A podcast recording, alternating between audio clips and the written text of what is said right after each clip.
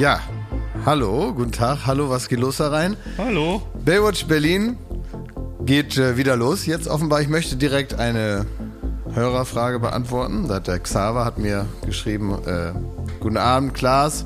Ich wollte mal eine Frage stellen, welche du mir wahrscheinlich am besten beantworten kannst. Nämlich wollte ich fragen, ob Moderator ein schwieriger slash anstrengender Job ist.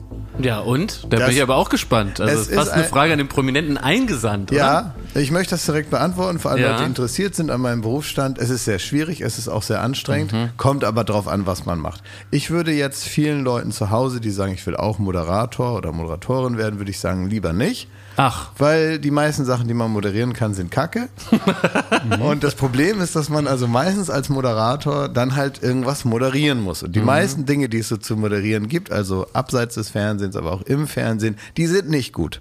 Das macht keinen Spaß. Ja. Manchmal muss man als junger Moderator da durch und muss also sehr viel in Anführungsstrichen wegmoderieren. Ja. Und wegmoderieren sagt man, damit es vorbei ist. Ja. Man moderiert es, damit es danach vorbei ist, damit man es aus dem Weg geräumt hat, wie ein Problem. Aber weißt du, was die ehrliche Kunst in der Karriereplanung ist? Also man muss ja dann äh, jeden Dreck erstmal moderieren, der einem so angeboten wird, um erstmal im Fernsehen oder Nicht wo auch immer jeden. zu sein. Aber Nicht eben jeden. nicht jeden. Und dieser Dreck, den man moderiert, darf nicht so negativ auf einen zurück äh, reflektieren, dass man selber in so ein Fahrwasser kommt von Scheiße. Und dann bist du irgendwann der Scheiße-Wegmoderierer. Und dann musst du auf Pri- Privatsendern jeden Dreck, jede Drecksidee musst du dann runtermoderieren. Man muss sich also die Schattierungen der Scheiße, Ja. dafür muss man ein Gespür entwickeln. Ja. Man muss genau wissen, was ist Bumerang-Scheiße und was ist egal, Ja. Wird vergessen. wird vergessen. Ja.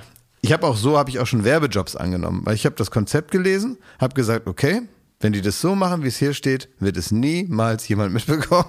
Und das Gegenteil von dem, was sie eigentlich wollen. Und dann habe ich gesagt, da bin ich dabei. Okay. Also da mache ich mit. Würdest du sagen, es gibt auch sowas, dass man sich vor so einem Werbedeal nochmal anschaut, wie wird das eigentlich verteilt werden? Wo läuft das überhaupt? Ist das so ein Spot bei Radio Lippe oder? Na klar. Ja. Also bei so großen Sachen, da weiß Ja. man natürlich, dass da kommt man nicht dran vorbei und da muss Ja. man dann schon gucken, dass es also jetzt nicht. Äh, Muss man dann mit Schwung machen, ne? Muss, Muss man, man auch mit- leben dann einfach. das muss man dann Ja. leben. Das ist auch in Ordnung. Das muss man auch lieben. Man muss die Ja. Produkte lieben, man muss überzeugt werden von dem Produkt und muss dann als Überzeugungstäter Ja. dann losziehen und die Werbung dann machen. so wie wir Bist das hier von auch allem, machen. übrigens. allem überzeugt, was du Von allem bin Ja. ich überzeugt. ja, frag dich doch selber schon. Ich meine, wir empfehlen ja hier auch mal von Herzen. Das sind ja wirklich nur Produkte. Edelprodukte. Ja. Genau, aber manchmal gibt es Dinge, von denen man genau weiß, da, also es war so vor allen Dingen im, also am Anfang, damals vor 15 Jahren oder sowas oder 12 Jahren oder so, wenn es halt so hieß, wir machen das jetzt nur im Internet, da war das noch so was Verrücktes, nur im Internet. Und äh, wir machen das jetzt gar nicht im Fernsehen, wir machen nur Werbung im Internet. Und man hat das so gelesen, hat gesagt, ja, das geht jetzt ins Internet und da wird es wohl auch bleiben. Kannst du dich noch konkret an einen Job erinnern, den du wirklich nur für die Knete gemacht hast, wo du heute sagst, gut, dass das nicht so auf dem Radar war? Ja, aber ich sage natürlich nicht jetzt was. Warum ne? nicht? Nö, weil Ist das doch verjährt wahrscheinlich. Oder doch nicht? Komm, gib dir einen Ruck. Gib dir mal einen Ruck. Sag doch mal was, was wo du sagst, komm, das war jetzt nicht nötig. Ne? Ich habe mal Werbung für Pringles gemacht. Ach, Diese Chips, ich mag keine Chips. siehst du, das, das weiß ich. Nicht mal ich, obwohl ich wahrscheinlich auch da schon in deinem Leben war. Ja. Kannst du dich daran erinnern? Nee, Pringles, das ja? ist ganz, ganz, Wird ganz jetzt alles wieder rausgeholt. Ja. Ja. Und, und da hast du dann gesagt, dass sie dir lecker schmecken. Die schmecken lecker, habe ich gesagt. Hm, War das wirklich ein TV-Spot? Oder weiß ich gar nur nicht im mehr. Internet? Das ging wochenlang. Ich habe keine Ahnung. Das- Also, da haben wir eine Menge gemacht. Joko war auch dabei. Pringles. Der war auch dabei. Ja, aber das Pringles. Pringles schmecken ja für Leute, die, die für Leute, die ähm, Chips mögen. Ist sind, das, die, sind das Premium-Chips? das ja, sind gute, ne? ich. Das sind ja, auch ich teure, esse keine ne? Chips, aber ich, ich esse sowas nämlich ja. auch nicht. Das ist nicht mein Ding. Ich mag so salzige, also Ich mag, so, bin auch kein salziger. Wir sind süße, Klaas. Das sind Schmidt ist aber ein salziger. aber die haben mich halt für Marzipanbrot, haben sie mich nicht gefragt. ja. was soll ich machen? Kannst nichts machen. Auch Mozartkugeln und so wollte keiner mit mir bewerben. Ja, Wäre ich doof. sofort dabei gewesen. Hätte ich mit mehr Herzblut gemacht. Aber ich muss auch sagen, ich habe es mit der, ja, mit dem Arbeitsethos einer, einer jungen Verona Poth habe ich da auch in die Pringles den Blub reingequatscht. Warum nicht? Ja. Ist ja nicht so schlimm, oder? Ist doch nicht schlimm. Nee, musst du nicht schämen. Nee, und ganz ehrlich, es gibt Leute, die schmecken das und ich sehe mich als verlängerter Arm des. Ich fand's so lustig, Ina Müller war ja zu Gast bei, bei Late Night Berlin. Ja. Und die war ja regelrecht schockiert, und das passt jetzt zum Thema äh, von deiner Frage, die du gestellt hast, Mhm. wie anstrengend der Moderatorenberuf ist. Die war regelrecht schockiert, dass man sich noch die Mühe macht bei uns, dass es auch noch ein Trailer aufgesagt wird für die Show. Oder Ja. dass man in der Werbung nochmal sagt, so. Ja, ähm, die hat's aber richtig gemacht. noch- Ich habe ja, die sie hat sehr alles beneidet. richtig gemacht. Ich habe sie sehr beneidet. Wir sind nämlich auch wirklich behämmert. Sie geht in diese Kneipe in Schellfischposten, so heißt das Mhm. in Hamburg, und macht das, was sie am liebsten gerne tut und auch das, was man als Zuschauer und als Zuschauerin am liebsten gerne sieht. Nämlich lustige Gespräche führen, wo man sich seine Fragen auf den Bierdeckel schreibt und dann macht man so lange, bis man keine Lust mehr hat und dann ist irgendein armer Tropf, der im Schnitt sitzt und da dann das Beste rausholt und dann kommt eine fantastische Sendung raus, die mittlerweile, glaube ich, 16 Jahre läuft. Ja. Ja, und wir, was machen wir? Wir gehen da hin und machen einen Trailer und dies und das und ja, machen da halt uns sehr viel Arbeit. Das will ich nur mal gesagt haben. Und Schön ich, dumm, ey. Ja, und ich kann vor allen Dingen jetzt auch ganz alleine, kann ich das ja nicht mehr ändern. Also ich brauche auch ein bisschen Unterstützung von euch, dass ihr auch mal ein bisschen lockerer werdet, dass ihr einfach mal so ein, so ein ähm, Knopf da aufmacht an eurem Hemd und auch mal so ein bisschen mal so dieses, na, ihr wisst schon, so dieses Urlaubsgefühl da, dieses südeuropäische Flair da so ein bisschen reinbringt, auch in den Ablauf unserer Sendung. Sambasi, oder? Arbeit nur, ja. Sie Arbeit noch, genau. Also nicht so viel Arbeit. ja. Liebe Grüße an Roberto Blanco und Ina Müller in dem Zusammenhang. ne? Das stimmt. Ich hatte am Wochenende ganz schwere Smalltalk-Aufgaben. Also es war richtig unmöglich. Ich möchte auch von euch wissen, was ihr in der Situation gemacht hättet. Ich war ja bei Mene Hertha endlich mal wieder in eine Kurve gewesen. Wie lief's denn? Denn es war ja Berlin-Derby, äh, Hertha BSC gegen Union Berlin. Die andere Mannschaft in Berlin heißt Union Berlin, Klaas, damit du Bescheid weißt. Und es war gesehen, ausverkauftes Haus, wie wir Berliner sagen. Es war ausverkauft, 74.000 Leute. wie ist denn das Ergebnis? Das, das, Ergebnis ist erstmal zweitrangig. Es geht erstmal ums Erlebnis. Weil es war ja auch ein Abstiegskampf. Ja, ne? sicher auch das, aber es geht erstmal Jetzt ums zählt ja Erlebnis. jeder Punkt. Ne? Auch das. Ja. Also, gegen die kleinen Unioner, wie war's? Die kleinen Unioner sind auf Platz 7, Schmidt, das Real Madrid. Wir sind da ganz bescheiden äh, aufgetreten und natürlich haben wir verloren gegen, äh, gegen Real Union. Ja, aber 1-0 knapp war das Nein, irgendwie. 1 zu 4 haben wir verloren. oh, zu Haus. Zu Hause, ja. Im Derby. Darauf will ich nicht hinaus. Du hatte- lügst doch. Schmidt, jetzt halt dein Maul einfach. Wie viel hat er denn jetzt verloren? Ne, 1 zu 4 haben wir verloren. Ach so, 1 naja, zu 4. Ja, das war, ja. Samst, Samstagabend Magath-Effekt. 18.30 Naja, lief nicht. Lief, lief Magath, nicht ist das der mit den Medizinbällen? rund. Ja, genau. Der Schleifer? Ja. Ja, Schleifer. Und das bringt gar nichts, Ein wenn der Sieg, kommt. Zwei Niederlagen. Ist er nicht teuer? Ich nehme an, dass der bestimmt auch ein paar Mark 50 kostet. Ne? ja, es, es kostet den Verein. Ne? Also, ja. Aber kommt das noch von diesem Typen da mit dem glatt gezogenen Gesicht? Jetzt wollen wir nicht über Mene Hertha hier so herziehen. Ja, du Das war- doch gerade mit Ist der Hertha. Ja, ich wollte ja was erzählen, aber ihr lasst mich ja nicht Aber äh, ist Es ausreden. war ein das- Smalltalk-Angebot. Ich wollte doch nur mal wissen, dass ich mal Ja. in das Thema reinkomme, damit ich mir vorstellen kann, wie es ist. Also, Hertha ist, da ist Felix Magath. Der war früher bei Bayern, der gilt als der Schleifer, ist Ja. nicht so besonders ähm, nachlässig, aber man denkt, wenn der kommt, dann wird's, der wird's Kommt schon Disziplin, richten. ja. Genau. Und äh, der Typ, der das Geld gibt, ist der mit diesen rechteckigen Augenbrauen. Ne, der da immer weiß nicht, ange, ange, angeschossen kommt mit der eigenen Rakete aus Monaco Weiß nicht, wen du meinst. und da irgendwie mit der Gießkanne das Geld verteilt, aber irgendwie kommt es nicht da an, wo es hin muss, nämlich in, man, man kann im mal, Tor. es ist so, äh, da waren irgendwie 300 Millionen Euro im Spiel und die wurden vielleicht jetzt nicht praktisch an jeder Ecke richtig investiert. Das kann passieren. Das könnte mir auch passieren, dass wenn ich 300 Millionen Euro habe, dann bist du ein bisschen hier, ein bisschen da, ein bisschen und dann ist das weg und am Ende ich geht es um Abstieg. Das kann mal passieren. Ja, komm, ich stelle mir gerade so vor, wie dann äh, jemand zu Bobic äh, ähm, da klopft und sagt so, also wo- 300 Millionen haben wir ihnen jetzt hingelegt. Was ist aber, ja, die ersten 10 Millionen, da ist was schiefgelaufen. Sag mal, äh, Die anderen mal, 10 Millionen, ah, mh, wissen wir noch nicht, Entwicklungspotenzial. Und so geht das, bis zu 300 Millionen Euro versenkt. Ne? hieß der Trainer vorher irgendwann mal Paul Dardai oder so? Ja. Ja, mit dem war ich zusammen beim Doppelpass. Ah, echt? Daher kenne ich den. Ja, liebe Grüße. Ja, der war nett. Da lief es eigentlich noch besser unter Das war der, das war einer der ganz wenigen, der nicht so böse auf mich war. Ja. Also, ich war bei Mene Hertha. Der, also sagen wir mal, 100 Euro von den 300 Millionen wurden investiert, dass ich da ein bisschen Bier trinken kann und mir ein herrliches Spiel anschauen kann. Dafür vielen Dank nochmal. Sie haben mich nicht vergessen, auch jetzt, wo es wieder losgeht nach der Pandemie, hat er große Angst. Liebe Grüße, Freddy Bobic, ihr macht fantastische Arbeit. So, und ich hatte jetzt nun das Glück oder auch das Pech, dass äh, ich saß dann da im Stadion, das Spiel sollte losgehen und dann hat sich äh, unser Hertha-Maskottchen Herr Tinio neben mich gesetzt. So, und dann dachte ich, das wäre so ein kurzer Moment, den man dann so praktisch, also da habe ich mich auch an dich erinnert gefühlt, Klaas, den man dann so versucht, so einmal so durchzumoderieren und dann ist es auch wieder vorbei. Weil es ist irgendwie unangenehm, wenn du neben so einen zwei Meter großen, äh, äh, unsere Kollegin Katha hat ihn den Biber genannt, das ist aber kein Biber, das ist glaube ich ein Bärchen, ne? Das ist ja klar wegen Berlin, ne? Also ein zwei Meter großer, super dicker Bär sitzt neben einem und dann habe ich so gesagt, ja Mensch, hier, bisschen so wie der Gottschalk, Wie er, er ist hier neben mir, komm, kurzes, wir machen ein Foto und dann Daumen hoch. Und dann dachte ich, geht er wieder. Dann ist er aber sitzen geblieben. Und dann saß ich praktisch die ersten 25 Minuten neben einem gigantischen Bären, der immer nur, weil er nicht reden kann, weil es ist ja so ein, ja, so, ein, so eine Puppending, so ein Walking Act, ne? Ja, aber Und der, der hat, der, der kann nicht reden. Der, der macht dann immer so Gesten passend zum Spiel. Also ist, der arbeitet praktisch nur für die Kameras im Stadion. Und dann habe ich so angefangen, wirklich Smalltalk zu machen, aber ohne eine Antwort zu erwarten. Und dann habe ich so äh, gesagt, ja, oh Mensch, ey, erstmal guter Beginn. Ja, es läuft ganz gut. Und dann habe ich praktisch mit mir selber geredet. Und dann, na, du bist auch wieder gut drauf, weil er halt lä- lächelt, ne? Mhm. Habe ich halt festgestellt, er ist gut drauf. Und dann habe ich so versucht, ein Gespräch da zu führen über 20 Minuten. Irgendwann ist er dann gegangen. Macht er bei, äh, beim Gegentor, da gab es ja vier, äh, macht er dann so beide Hände Ja, an den Kopf und er. schüttelt so den Er Kopf hält für die so die Kamera Augen und zu, so, ja, und er die hält Augen zu. die Augen zu. Ja. dann hast du wirklich probiert, also mit Ich habe diesem. mit einem Bären geredet, zwei Meter Bären, der nicht antworten kann. Einen taubstummen Bären habe ich unterhalten. und hattest du dann auch immer Angst, dass du praktisch irgendwie auf dem. Gibt es da so einen Würfel in der Nee, Mitte? das können wir uns nicht Oh, leisten. eine Kisscam, das wäre super gewesen. Ja, nee, das gibt's nicht. Das Sowas zu gibt's nicht, ne? Ja.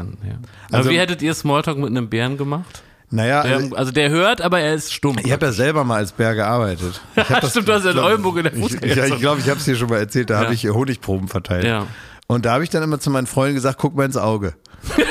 Damit die halt sehen, wer drin ist, ne? Das also, habe ich nicht gemacht. Ich wollte die Illusion nicht zerstören. Ja, und dann haben die Leute, das von außen sieht es natürlich verrückt aus, ne? Wenn da so einer in das Auge so reinguckt, ne? So wie in so, ein, in so eine Ja. alte Kiste.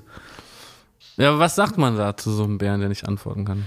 Ja, das ist eine schwierige Situation. Ja. Das, also ich glaube halt, das wäre die einzige Situation gewesen, in der Smalltalk von dir jetzt nicht erwartet würde. Ich glaube, so, du hast dich ich da unter den künstlichen Druck gesetzt.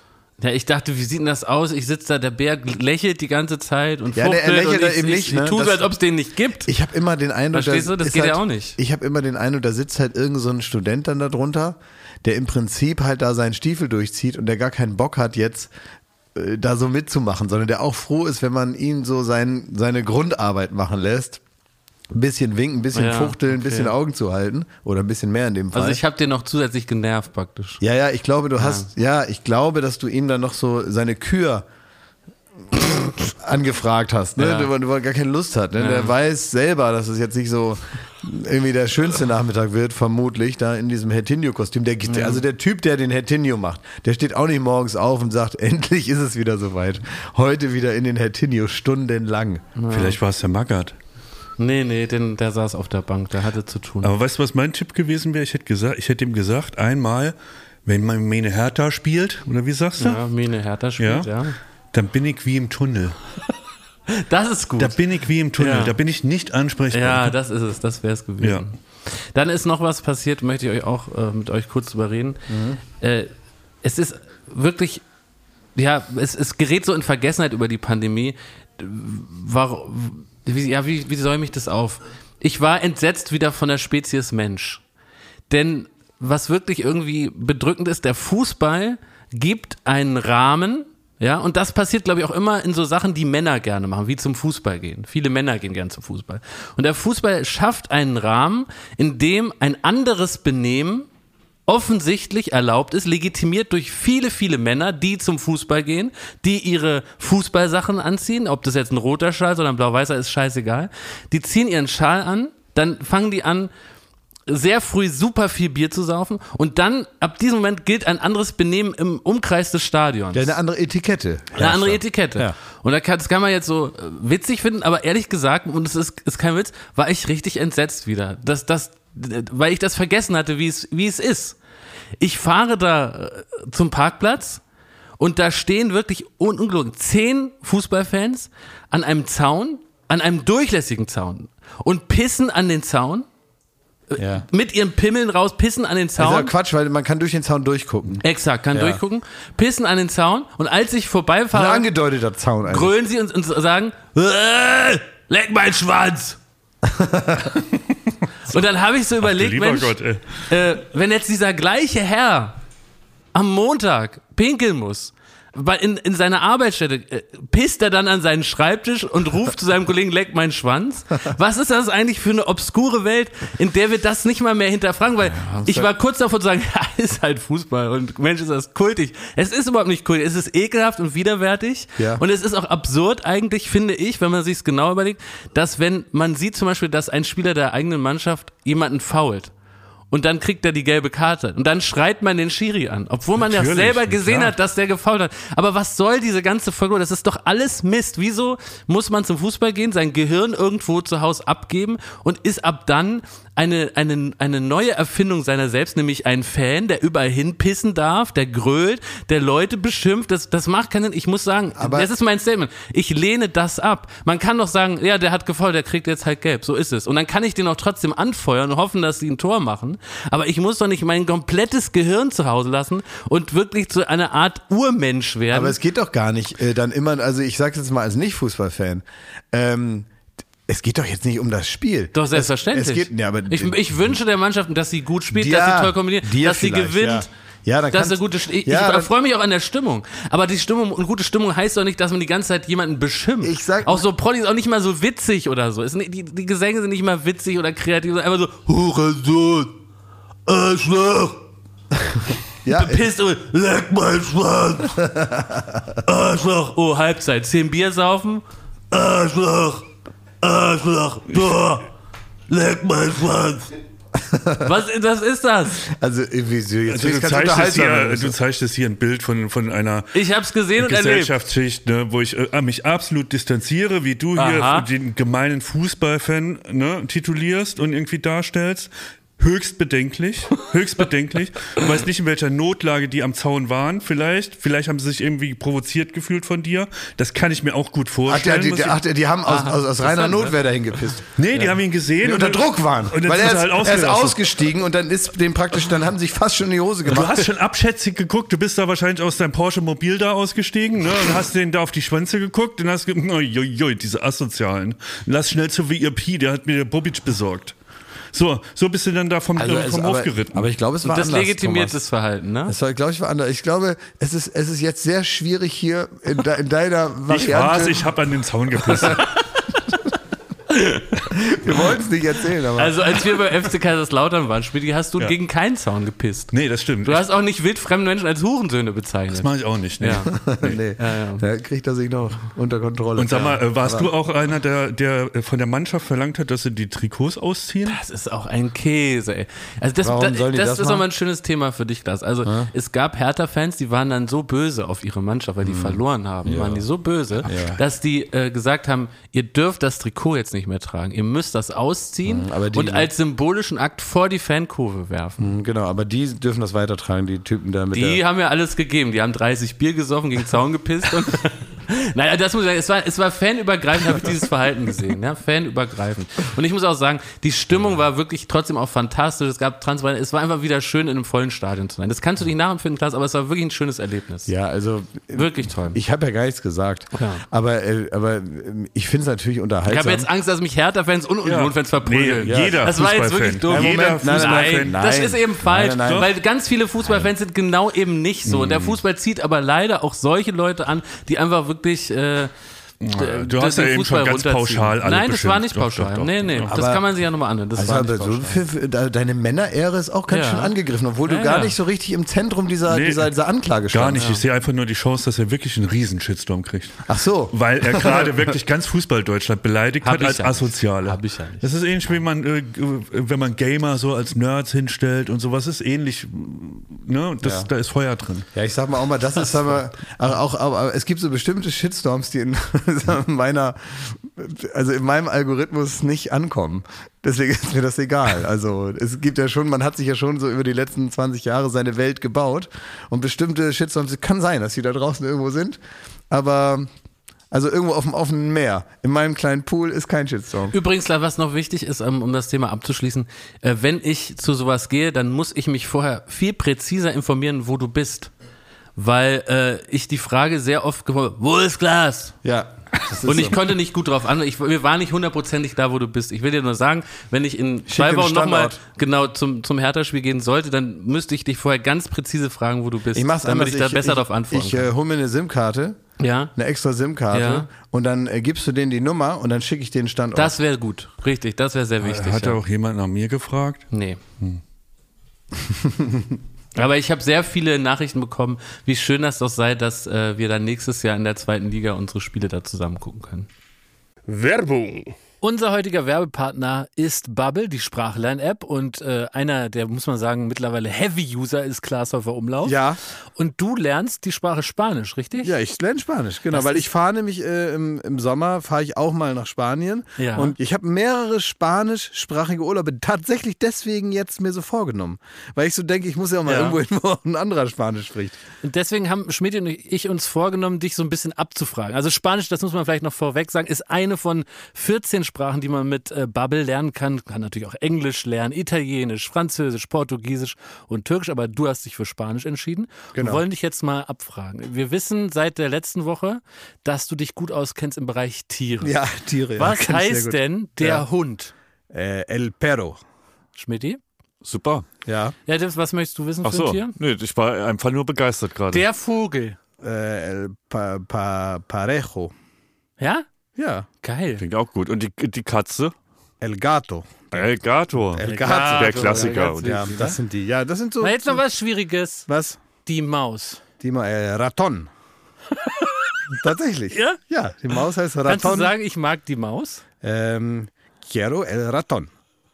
Da sieht man es wieder. Mit Bubble kann man alltagsrelevante Themen Ja, kann man. und kurze, und das ist der wichtige Punkt, realistische Dialoge. El oso come el pescado. Der äh, Bär isst den Fisch.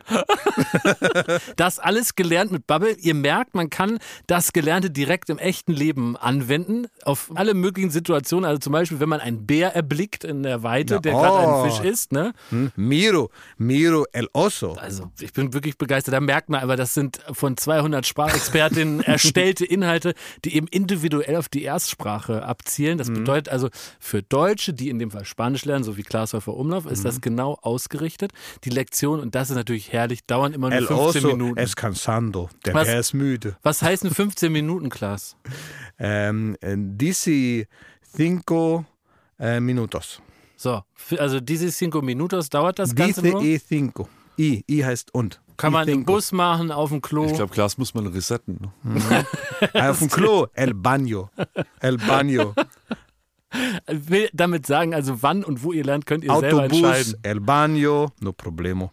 So, Lektionen gibt's über Podcasts, Spiele bis hin auch zum Sí. Online-Gruppenunterricht. Sí, Also juegas. ja, Spiele. bleibt das Lernen abwechslungsreich und effektiv. Möchtest du abwechslungsreich sagen? Nee, ne? Das kann so ich nicht. schwierig, Ne? das kann ich nicht. Und äh, die App enthält eine KI-gestützte Spracherkennungssoftware, Was heißt das auf Lernerinnerung Spanisch? Äh, und viele weitere hilfreiche El- Features. Ähm, Erkennung, vielleicht, ja, Idioma heißt Sprache, aber was Erkennungssoftware heißt, weiß ich nicht. Aber was man sagen kann, und das ist wichtig, das können wir ganz klar auf Deutsch sagen, wir haben ein äh, kleines Extra für unsere ZuhörerInnen. Wenn sie jetzt Lust bekommen haben, so herrlich auf Spanisch zu babbeln mit Babbel. Genau. Mit dem ne? Code Baywatch, B-A-Y-W-A-T-C-H, Baywatch, erhaltet ihr ein Bubble-Jahresabo zum Preis von nur sechs Monaten. Das heißt also sechs Monate zahlen, aber ein ganzes Jahr lernen. 50% Rabatt praktisch. Das ist wirklich gut und meine, das macht auch, das macht auch riesen Spaß. Das ist halt, man daddelt so viel so auch am Handy rum und so und diese kleinen Lehrpausen, die man so hat, die kann man halt auch damit füllen, weil es macht Spaß. Es ist nicht so, dass man denkt, öh, jetzt muss ich wieder lernen, sondern es macht Spaß und man kann halt wahnsinnig gut auch Vokabeln damit lernen und so, man kommt klar und mittlerweile so richtig so fließend sprechen, da muss ich sehr nachdenken und es tut mir weh im Kopf. Ähm, aber was ich zum Beispiel sehr gut schon kann, ist Sachen verstehen. Also wenn jemand jetzt nicht super schnell Spanisch spricht, Ja. dann verstehe ich, worüber der redet. Der Online-Gruppenunterricht mit einer Lehrkraft, das Ganze heißt Bubble Live, ist nicht im Angebot enthalten, aber ich finde, zwölf Monate lernen, nur sechs Monate bezahlen, das ist doch ein fantastisches Bis zum Angebot. 30.06.24 ist das Ganze gültig und die Infos dazu, den Code einlösen, könnt ihr auf bubble.com slash Baywatch. Äh, alle Infos gibt es auch nochmal in den Shownotes. Werbung Ende. Ja, das stimmt. Also was auch wirklich schlimm ist, wenn man äh, zu so einem Spiel geht und was sich dann so in den Nachrichten nach so einem Spiel ab, also also das war nicht so schlimm. Man kann sich ja gar nicht. da war ich doch auch. Weil die Leute, ganz, letzter Satz, ich weiß, es langweilig zu tun, aber es ist so, wirklich- da verliert meine Mannschaft und und Leute müssen einfach akzeptieren, jeder hat halt seine Mannschaft, der sich für Fußball interessiert, ja. und äh, dann, dann verlieren die, kriegen auf den Arsch und dann ist der ganze Poster voll Drecksverein, Arschloch. Richtig so. Wie war das Ergebnis? Und dann so Smiley. Perfekt. ja. Das ist äh, wirklich, ich, also ich meine es gar nicht böse und ich habe das Thema auch gar nicht aufgebracht, weil ich denke, soll jeder, Ja. jeder Jack ist anders, Ja. soll jeder machen, was er witzig findet. Aber ich, also äh, du, du trägst das hier so vor, als wäre das so eine neue Erkenntnis, ne? Als wäre das so das erste Mal passiert, dass da einer mal mit seinen sechs Freunden da an den Zaun gepisst hat. Nee, das, Das ist äh, wirklich, nee, das, nee, jetzt mal ernsthaft mal, ich, damit können wir das auch abschließen. Das, also, ich sage nicht, dass alle so sind und ich sage auch nicht, dass das der Grund ist. Ich verstehe auch, dass man natürlich im, im, im, im Stadion äh, Spaß hat an Dingen und, und sonst was, ne? Aber ein, ein großer Teil meiner nicht, mein, meinem Gefühl der Nichtzugehörigkeit dieser ganzen Welt ist ja, sind diese Außenminister dieser Kultur, die mir als Botschafter des Fußballs jetzt nicht unbedingt den roten Teppich ausgerollt haben die letzten 100 Jahre. So, das möchte ich nur sagen. Also, das kann man ja, sachlicher geht's ja nicht mehr. Ich will mal was anderes mal erzählen hier. Ähm, da hat äh, jemand, ein Basti war das, hat mir geschrieben und ähm, ich will jetzt nicht das große, die große Kiste Rouladenwettbewerb nochmal aufmachen. So, ah ja, bitte. Und der Stachel sitzt immer noch tief. Der Stachel Man weiß sitzt gar tief. nicht, ob bei dir oder bei deiner Mutter. Das ist noch nicht zu Ich differenzieren. habe meine Mutter am Wochenende gesehen. Ah, okay, gibt's Oh. Neuigkeiten. Also müssen wir vielleicht kurz sagen, es gab die große Wahl zur Rouladenkönigin 2022. Ja, ja. Mutter Schmidt gegen Mutter Häufer Umlauf. hat Mutter gewonnen? Schmidt hat in diesem Jahr gewonnen. Herzlichen Naja, Glückwunsch. Moment. Ach so. Also mir hat unaufgefordert. Ich habe Ja. mich ja damit irgendwie abgefunden und wir haben halt zu Hause da einen Kriegsrat gehalten und überlegt, wie gehen wir jetzt damit um und so weiter. Ja. Und wir wird, haben wird schon am Rezept gefeilt? nee, gar nicht. Wir haben Sanktionen haben wir gemacht. Das war's. Ähm, Erzähl, was du da zu erzählen hast. ein Basti hat geschrieben, Betrug beim Rouladenwettbewerb. Ich lese nur vor, was er mir geschrieben Ja, ja. hat und dann können ja da draußen die juristisch interessierten Leute selber überlegen. Und ist das jetzt ein Screenshot von Instagram oder ist es eine Notiz von dir selber? Nee, ein Das ist Screenshot. wirklich echt, ja. Ja. Okay. Da, kannst du Ja, sehen. okay. Ja. Jakob hat vor der Verkostung der Roulade von Frau Schmidt, Frau Schmidt explizit für das Gürkchen gedankt. Ich gehe davon aus, dass die Roulade von Frau Schmidt eigentlich ohne Gürkchen ist. Wegen Thomas. Und Das sie stimmt, diese ja. nur auf Wunsch von Jakob Lund in die Roulade reingemacht hat. Ich find's so krass. Also, als Dann, warte mal, ich bin noch nicht fertig. Du bist jetzt noch gerade nicht dran. Das ist jetzt erst der Vortrag hier. Dann wäre es aber nicht das Originalrezept von Frau Schmidt, somit ungültig. Deine Mutter hätte bestimmt gewonnen. Lieben Gruß, Basti. So, also, sie hat mit einer Betrugsroulade Naja. am Wettbewerb teilgenommen. Also wenn jetzt WM ist, ne, dann gehen ja die Spieler auch nochmal ins Trainingslager, ne? Und da kann man ja Sachen optimieren und kann sich wirklich eine, eine Wettkampfroulade irgendwie kreieren. Und das war eine Man Wettkampfroulade. Ja, aber Schmidt, ne? ich muss auch sagen, dass ich da jetzt nochmal ins Wanken komme. Halt dein Maul. Willst noch mal eine, um, um sicher zu gehen? Ne? noch mal eine ohne Gürtel. Ja, ich glaube, ich muss, es muss eine komplett neue Einsendung geben. Ich, Nee, ich muss einfach noch mal, nur, drüber- dass ich das- denke da nochmal drüber nach. Da ist schon was dran. Ja, da werden, da werden Sachen gemacht, weißt du, das ist, ich, ich habe auch ein bisschen den Eindruck, da wird auch so ein, in gewisser Weise wird da, werden da die Wettbewerbsbedingungen so umgebaut, es war eine dass sie, dann, Wettkampfroulade. dass sie dann in mehreren Jahren praktisch gar nicht mehr verlieren kann, weil da, weil dann also die komplette Verfassung dieses, dieses Wettbewerbs so umgebaut wird, dass sie auf ewig Rouladenkönigin bleiben kann, bis z- 2036. Also bei Kitchen Impossible oder so, da werden Köche auch dafür gelobt, dass sie halt flexibel sind. Und dass sie irgendwie, ne, dass sie merken, wann es an der Zeit ist, mal noch ein Gürkchen reinzuschieben. Ja, aber was schon stimmt, deine Mutter macht's für dich ohne Gürkskin und bei mir war ein Gürkskin drin. Ja, weil du gesagt hast, du hättest gern mit Gürkchen. Ja, was Ja, machen also wir als macht sie nächstes Mal? Nächstes Jahr machen wir Ecstasy rein, weil man dann gut drauf ist. Und dann, und dann und sagen wir, wir machen es immer mit Ecstasy. Gott. ja, und dann, also weißt du, Oh Gott, also wenn du eure Einsendung werde ich verlangen, dass du die nächstes Jahr den ersten Bissen isst, nicht, dass ihr mich da vergiftet. Wie bei Succession. Nee, dass, dass da irgendwie Novichok drin ist oder sowas. Nein, nein, nein. Ich wollte Ist was mein. Nein, nein, nein. Es gibt ja zwei Arten von, es gibt zwei Arten von Drogen. Es gibt einmal, also ähm, wenn jetzt, so hat mir das mal ein Arzt erklärt, es gibt, ähm, stell dir eine Oma vor, du gibst der Oma die Drogen. Es gibt die Drogen, die kriegt die Oma, ist die völlig malat und plemplem. Kann die gar nichts mehr. Ne? Denkt, äh, wer bin ich, wo, was ist los hier? Ne? Und liegt in der Ecke und pennt oder was. Und kriegt Bluthochdruck. Das sind die einen Drogen. Dann die anderen Drogen, das sind die, die mischte der Oma ins Essen und der geht so gut wie noch nie zuvor. Und das ist einfach nur die Wirkung. Sie hat halt den besten Tag ihres Lebens. Und wenn man reinmachen darf in die Rouladen, was man will, würde ich diese zweite Art mal überlegen. Wenn das in Ordnung ist, wenn man praktisch da rein tun kann, was man will, wenn das nun mal das Rezept ist, dann, ja, dann tue ich da halt äh, flüssiges MDMA rein. Aber Und dann wird Jakob- man natürlich ein Erlebnis haben beim Ja, ja, Rouladen. aber, ja, ja. aber Jakob, war mal die Roulade meiner Mutter nicht wie flüssiges MDA für dich? Ja, die war schon sehr gut. Ja. Mir ist ein Begriff aufgefallen, da müsst ihr mal selber sagen, was ihr davon haltet. Der ist in, im Großraum von einem Begriff angesiedelt, den ihr bestimmt auch schon mal gesagt habt. Ich habe irgendwann mal Benjamin von Stuttgart-Barre gefragt, welchen, welches Wort er niemals in ein Buch schreiben würde. Ja. Und hat er gesagt, das Wort lecker.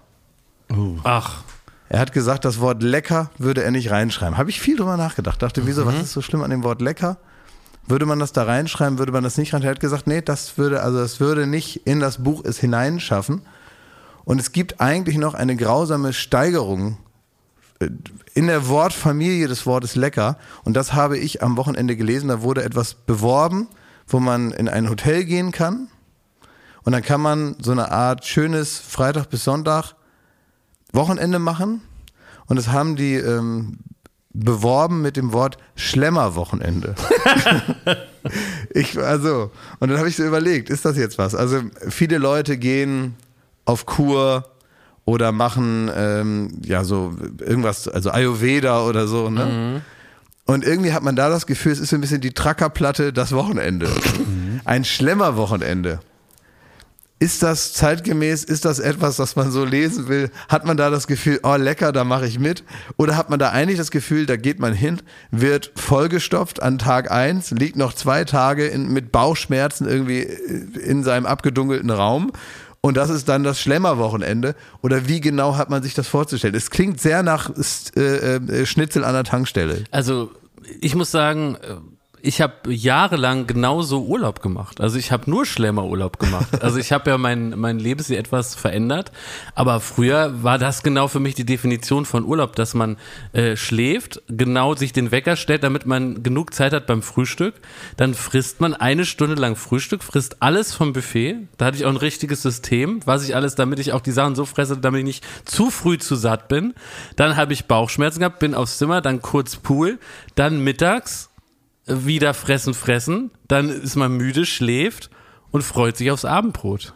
dann wird gefressen bis 23 Uhr, hat man wieder Bauchschmerzen und schläft. Aber ähm, was ich interessant fand, äh, lecker, ne? Ja. Das ist ja auch ein Begriff von dir. Du sagst ja öfter, ja. hm, lecker. Ja. Und gleichzeitig, wenn wir mit dir in feineren Restaurants ist, würdest du ja nie sagen, dem Koch, ah, sagen Sie, Das richten Sie lecker, Koch mal aus, das war lecker. Also wann darf man es benutzen und wann nicht? Ja, aber habe ich auch gerade drüber. Es ist wirklich ein kluger Gedanke von Stuttgart Barre, weil lecker äh, würde man wirklich deswegen wahrscheinlich in ein Buch schreiben, weil es so wenig sagt. Es ist so individuell. Das heißt eigentlich nur jemandem hat etwas geschmeckt. Und ich finde, wenn man gutes Essen zu schätzen hat, dann muss man formulieren können, warum das geschmeckt hat. Was ich glaube, er schreibt präzise hat einem da Nee, ich glaube, ich glaub, er schreibt es aus anderen Gründen. Das ist so ein ekliges Wort. Das hat so Ja. was mit Kleckern zu tun. Das hat so, da hat man so die, Lecker? die Schweinshaxe im Mund. Das Lecker so, ist auch ein bisschen zu gut gelauntes Ja. Wort. So, aber dann, das wäre dann so das Ja, niederländische Lecker. So pfiffige Haare dazu. Ich Ja. bin so lecker Mädchen. Nee, das, ja, das auch, aber das ist äh, irgendwie zeigt es so ein bisschen, dass man so mit Sprache jetzt ähm, einfach nicht so nicht so genau ist. Ah, ja. ja, aber Ja. das, aber das wäre, würde ja zu meiner Definition passen, dass es zu wenig zu sagen ist zum Thema Essen. Lecker ist so zu pauschal irgendwie. Ja, es ist irgendwie so ein bisschen, es ist so ein bisschen Ja, Doppelhaushälfte. vor allen Dingen, wenn jemand im Buch schreibt, er hat da lecker gegessen, was heißt das denn überhaupt? Dann hat man gar keine Vorstellung. Das heißt nichts. Wie, was, was würdest du? Ja, man müsste überlegen, was konkret war denn gut?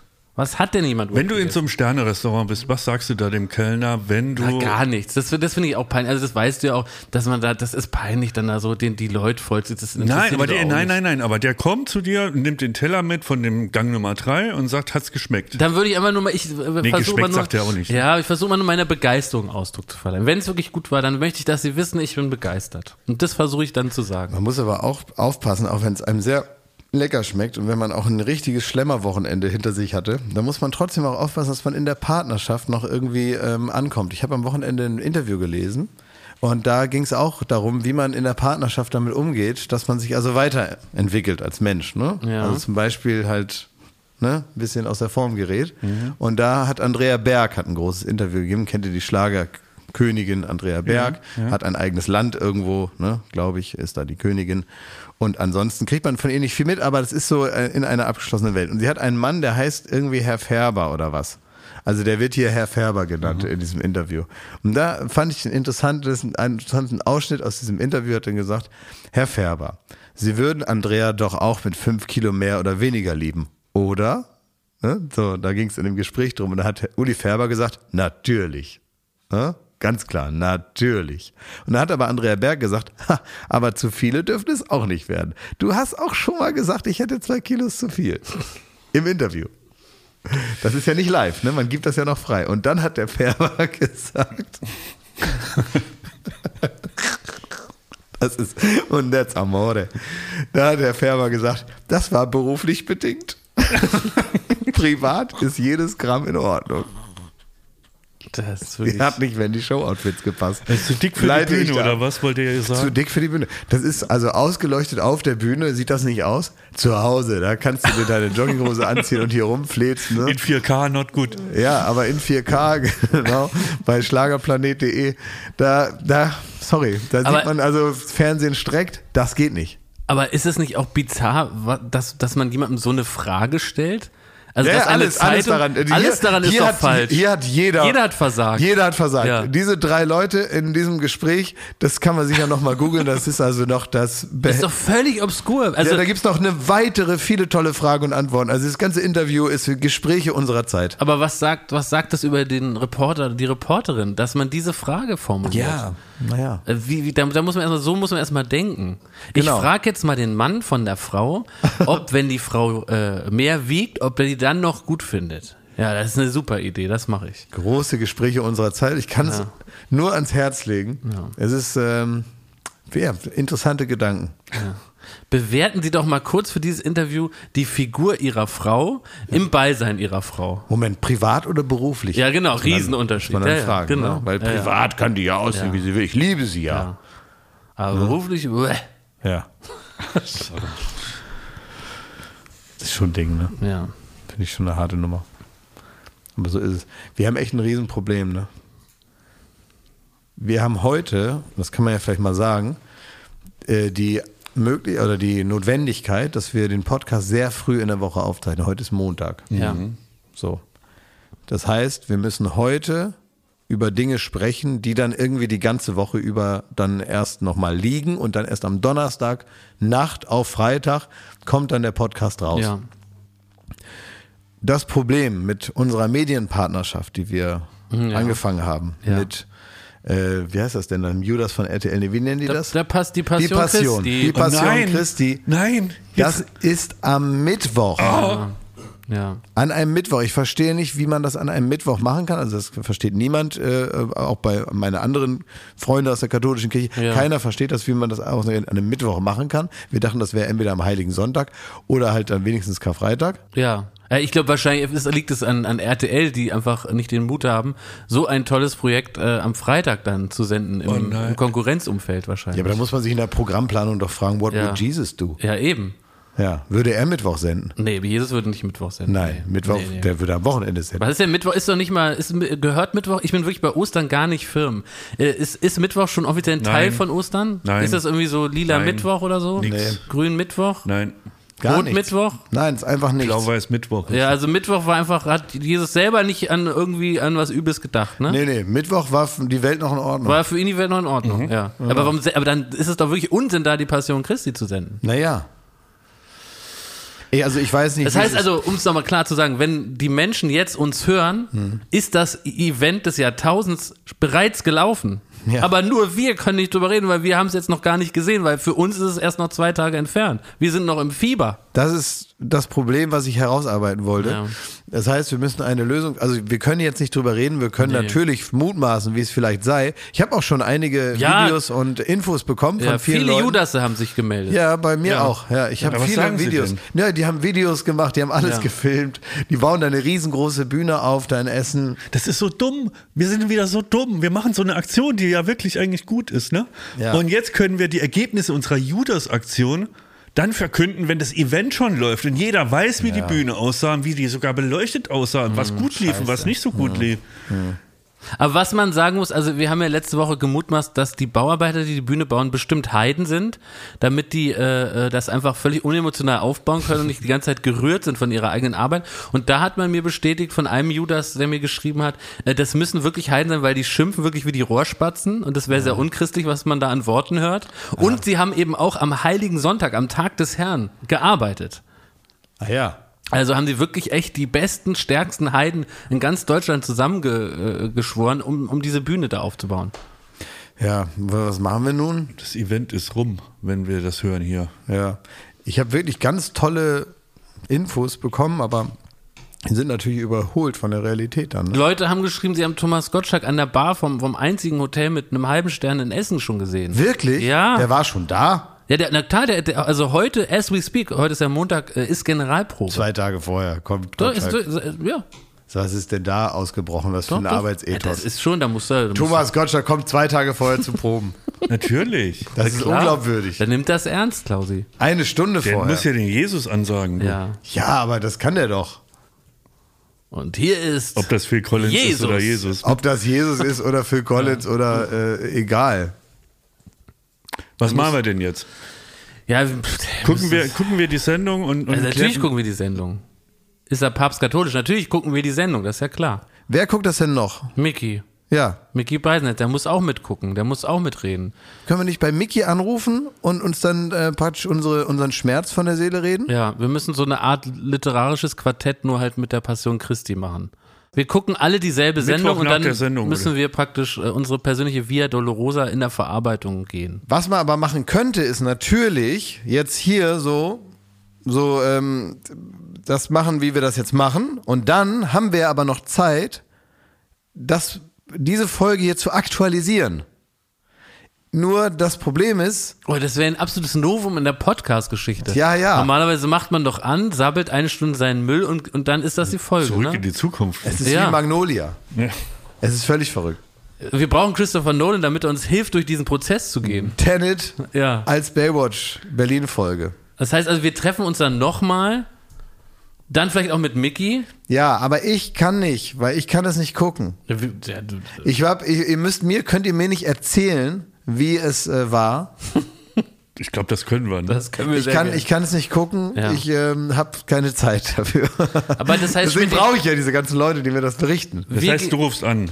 Ich rufe dich an, äh, euch an. ja. Aber Und du ihr weißt, sagt- da werden drei völlig hysterische Ja, wir werden Leute völlig aufgepeitscht ins- sein. Damit werde ich äh, zurechtkommen. Darf man im müssen. Zusammenhang mit Jesus aber von aufgepeitscht sein sprechen? Das ist pietätlos. ne? Ausschließlich Erster Fehler. Ja. Ja. Erster Fehler. Also das heißt, Schmidti, ich und Mickey Beisenherz, wir werden dir berichten, was wir am Mittwoch 20.15 Uhr erlebt haben beim Gucken der Passion Christi live RTL aus Essen. Und ihr, liebe ZuhörerInnen, werdet das hier jetzt noch später hören.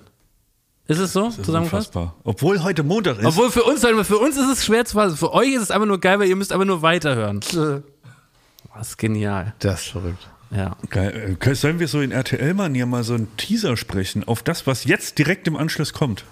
Äh, Nicht direkt, sondern später. Ja, also gleich. Teaser. Ja, wie könnte das sein? Liebe Baywatch Berlin Zuhörerinnen und Zuhörer. Wenn Sie noch nicht zum Glauben gefunden haben, werden wir Ihnen heute den Weg zeigen. Ein Licht am Ende eines langen Ganges wird Ihnen als das präsentiert, was RTL nach über 2000 Jahren nun aus der besten aller Geschichten zusammengefriemelt hat. Die Passion. Jesus Leidensweg durch die Essener Innenstadt. Prominente, weniger Prominente. Sängerinnen und Sänger. Ehemalige DSDS-Gewinner und eine alte Oma mit langen blonden Locken. Die Bibel. Kommentiert von Mickey Beisenherz, Jakob Lund und knallhart nachgefragt von Klaas Häufer Umlauf. Was ist passiert? Warum ist es passiert? Und die große Frage, what, would Jesus do? Die Passion bei Baywatch Berlin. So, das also jetzt mal als äh, Trailer Sehr, sehr hineingefreestylt. gut, Klausi. Sehr, sehr schön. Und ähm, das kommt also praktisch direkt dann im Anschluss an diese Folge. Ja. Ja. Das ist gut. Also wir haben praktisch äh, den ersten Podcast, der, ein Vorteilspack ist. Ja. Ne? Habt ihr eigentlich meine Schlafgeschichte gehört? Nee, noch nicht, Ja, ich, weiß ich, ich. ich hatte doch keine Das auch nicht, ne? Nee. Ähm, ich habe nur gehört, es ging um Elden Ring, Ja, ich habe dem was erzählt, wie ich die Kobolde kaputt aber die hab. Leute waren ganz glücklich. Also viele sind eingeschlafen, habe ich gehört. Ja, einer hat mir geschrieben, dass der fast am Lenkrad eingeschlafen ist und einen schweren Unfall gebaut hat. Selbst die Bürgermeisterin von Saarbrücken hat mir attestiert, es hat geklappt. Nein. Wirklich? Ja, ein schlafendes Kind habe ich da gesehen und ähm, es, es wurde mir attestiert, es klappt vollkommen. Ist ja. Ganz viele Zuschriften. Und mir schön. wurde ans Herz gelegt, ich möge eine Tony-Box machen. Ah, das Und sind dann so habe ich mir aber ne? überlegt, können wir nicht eine Baywatch Berlin Tony-Box kriegen? Mit drei äh, Figürchen. Ja. Und dann haben, äh, machen wir da jeweils eine Folge einfach dafür. Zum Einschlafen oder? Das oder ist mal ein Die sind, die Merch, sind was auch, ich das gut ist gut, die sind auch richtig teuer. Ja, die kosten 14 Euro Ja, pro echt? Stück. Die Ja, sind super teuer, das ist sehr gut. Machen wir. Ja, ja, weil ich glaube nämlich, die Herstellung ist 1 Euro, Ja, aber die verkaufen das für 14. Ja. finde ich fair. und 13 super. Euro Ja. auf der Habenseite. Oh, endlich steigen wir ins Lizenzgeschäft ein. Ja. Top. Ja, ja. Ja, die haben uns noch nicht gefragt. Also ich Ach ja, die sind jetzt noch nicht an. Ja, die, die, die haben es auch nicht so nötig, ehrlich gesagt, weil das, es läuft sehr, sehr gut. Tonys sind immer ausverkauft. oh Mann, aber das wäre mal so ein Merch, was ich wirklich gut fände. Ja. So ein Tony-Box und dann Sehr ist, gut, doch, ja. ist doch super. Jeder hat, jeder, alle jungen Eltern haben so eine Tony-Box zu Hause. Ja, So. natürlich. Und dann können die Baywatch Berlin hören, indem sie hier den kleinen Jakob draufstellen. Tja, Das ist so eine ist gute es. Idee. Ja, also sowas sollten wir mal machen. Aber bitte nicht mein Rant über Fußballfans. Das wäre jetzt wär unpassend. Als Toni. Aber ich, äh, wo ich mich hier schon so warm gehasst habe, ne? Jetzt ist ja die Maskenpflicht weg, ne? Und äh, jetzt gibt's einen neuen Trend. Also Leute sind natürlich jetzt viel auch ohne Maske in Geschäften unterwegs. Äh, ich selber habe sie nach wie vor an, wenn ich irgendwie zum Bäcker gehe oder in den Supermarkt, weil ich mich da besser mitfühle. Die Inzidenzen sind ja nach wie vor hoch. Ich habe jetzt auch keinen Bock, nochmal Corona zu kriegen. So geil war es nicht. Aber was Leute jetzt obendrein machen, und das bringt mich in eine unglaubliche, nicht zu beschreibende Wut, sie halten diesen Abstand nicht mehr ein. Das heißt also, ich war an der Kasse und jemand hat ultra nah neben mir gestanden, Provokativ? Also, ohne Maske. Nein, nicht provokativ, so aus, aus so einem Selbstverständlichkeit, so nach dem Motto, ist doch alles, warum soll man nicht wie immer, wie früher so nebeneinander stehen? Und das hat mich innerlich so wütend gemacht. Aber ich habe trotzdem nichts gesagt und ich weiß auch noch nicht, es gibt noch keinen Umgang damit. Also Ich würde es knallhart sagen. Darf Ich man aber, dir, was sagt sagen. man denn da heute? Also darf man das noch einfordern, dass Leute wenigstens einem nicht auf die Pelle Ist es okay sollen? für Sie, wenn Sie ein bisschen Abstand halten? Ne? Die Pandemie läuft noch. So würdest du sagen? Ja, okay. Würde ich sagen, habe ich gesagt, im, im, äh, in diversen Skiliften. Aber, aber ja gut, aber was soll denn das? Also ist doch das eine, dass man sagt, man muss die Maske nicht mehr tragen. Ist ja das eine. Das kann ja von mir aus jetzt jeder machen, wie er will und dafür sich selber das Risiko einschätzen. Ja, so ist es. Aber du musst doch jetzt nicht, nur weil du keine Maske mehr hast, so tun, als wäre die Pandemie vorbei. Die Pandemie ist eindeutig nicht vorbei. Und dann geh doch nicht auf einen Zentimeter an Leute ran. Grundsätzlich muss ich sagen, selbst wenn es keine Pandemie gäbe, ich will nicht, dass fremde Leute in, in meiner, in dieser, wie heißt denn diese Sphäre, diese, Privatsphäre. ja, nee, nicht privat, sondern- Intimsphäre. Nein, diese, Comfortzone. Ja, so in diese Comfortzone. Man hat doch so um sich herum so eine Sphäre. Ja. Fällt gerade das Wort nicht ein. Und da sollen Leute nicht reinkommen. Eine Armlänge Abstand. Eine Armlänge Abstand. Ich ja. ähm, habe manchmal auch den Eindruck, dass du bestimmte Sachen ja mit Gesetzen oder dann nicht mehr geltenden Gesetzen oder so jetzt nicht einfach wieder so wegregulierst, genauso wenig wie du es teilweise hinregulieren kannst, weil es manchmal auch so eine so eine Achtsamkeit eigentlich hat. Und zum Beispiel, es gibt ja im Restaurant oder wenn du jetzt zum Beispiel bist in einem, hier um die Ecke gibt es ein äh, kleines Mittagsrestaurant, wo wir manchmal was zu essen holen. Da kannst du entweder dich anstellen und holst eben was zu essen und gehst wieder raus oder du setzt dich da hin und isst. Und das ist ein ziemlich schmaler, langer Gang und rechts gibt es so ein paar Tische und da sitzen die Leute und essen und haben natürlich dabei keine Maske auf. Und wenn man sich entweder da hinsetzt oder wenn man nur was holt, dann hat man eine Maske auf man bestellt sein Essen, wartet da kurz, kriegt das und geht dann wieder. Man geht natürlich 30 Zentimeter an den sitzenden Essenden vorbei, die keine Maske aufhaben. Und wenn die jetzt mal kurz aufstehen, sich noch eine Serviette holen, dann werden die jetzt auch nicht jedes Mal, also es macht wahrscheinlich im Infektionsgeschehen jetzt gar nicht mal so viel Sinn, dass man jetzt einen Unterschied macht zwischen denen, die einen Meter da links stehen und denen, die da sitzen.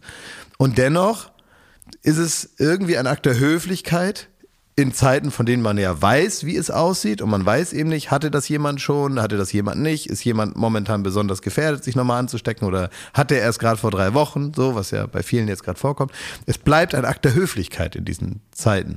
Und es ist eigentlich nur ein Zeichen von, ich habe es kapiert, ich achte drauf und ich gehe nicht so nah ran und ich setze das Ding auf, auch wenn ich weiß, dass es wahrscheinlich wenn ich jetzt hier Wissenschaftler bin und untersuche, wa- was es genau heißt, wird es wahrscheinlich gar nicht so viel sich ändern, aber es ist halt eben höflich, es dann weiter aufrechtzuerhalten. Und das kannst du eben mit einem Gesetz jetzt nicht einfach so wegwischen, sondern das, das ist, hat was mit so einem, mit so einem netten Miteinander zu tun. Da muss jeder für sich selber wissen, wer er sein will. Ich finde das auch, ich bin auf jeden stolz, der irgendwie, dass die Politik nicht auf ewig diesen Lockdown ähm, aufrechterhalten kann, ne? Oder die, die auch die Maskenpflicht etc.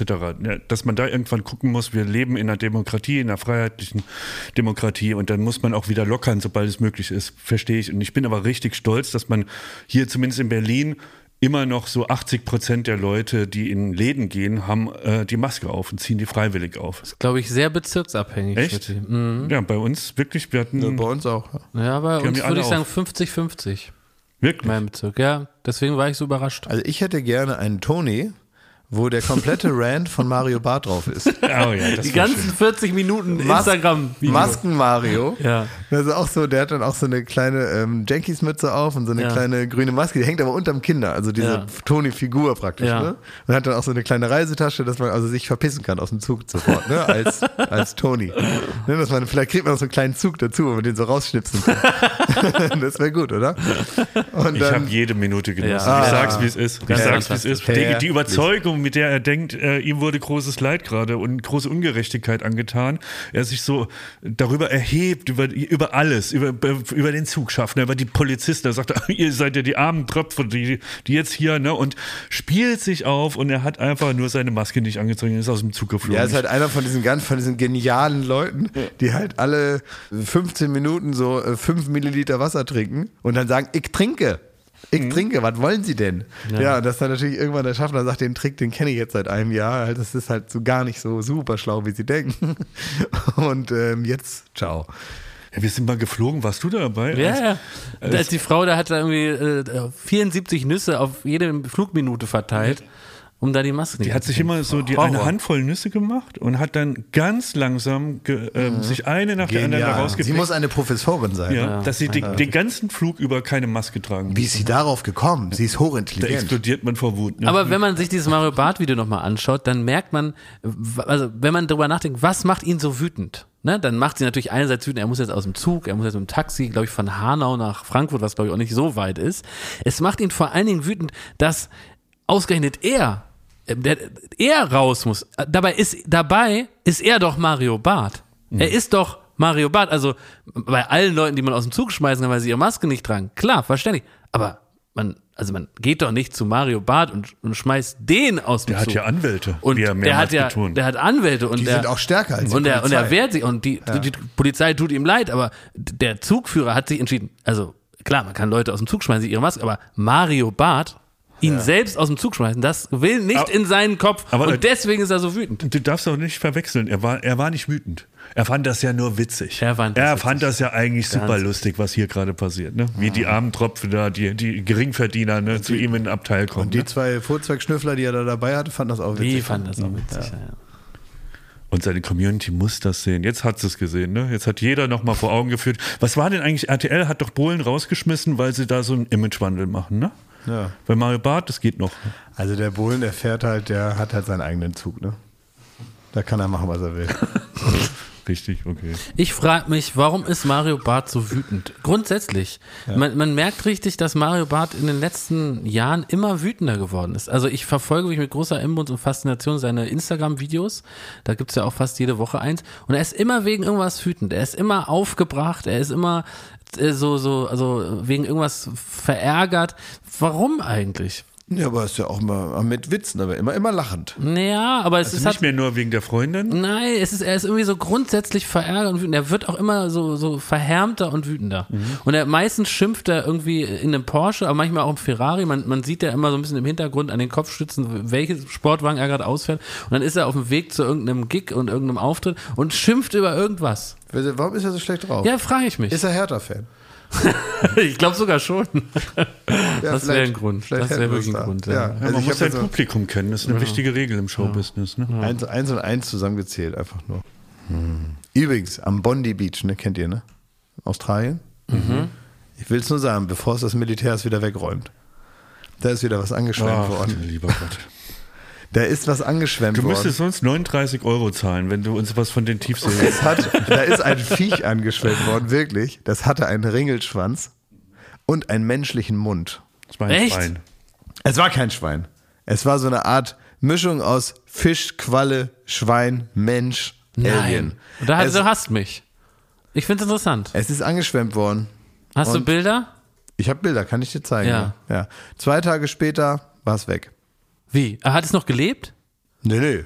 Ja. Hing da am Stein fest. Und haben die das irgendwie untersucht? haben die es untersucht?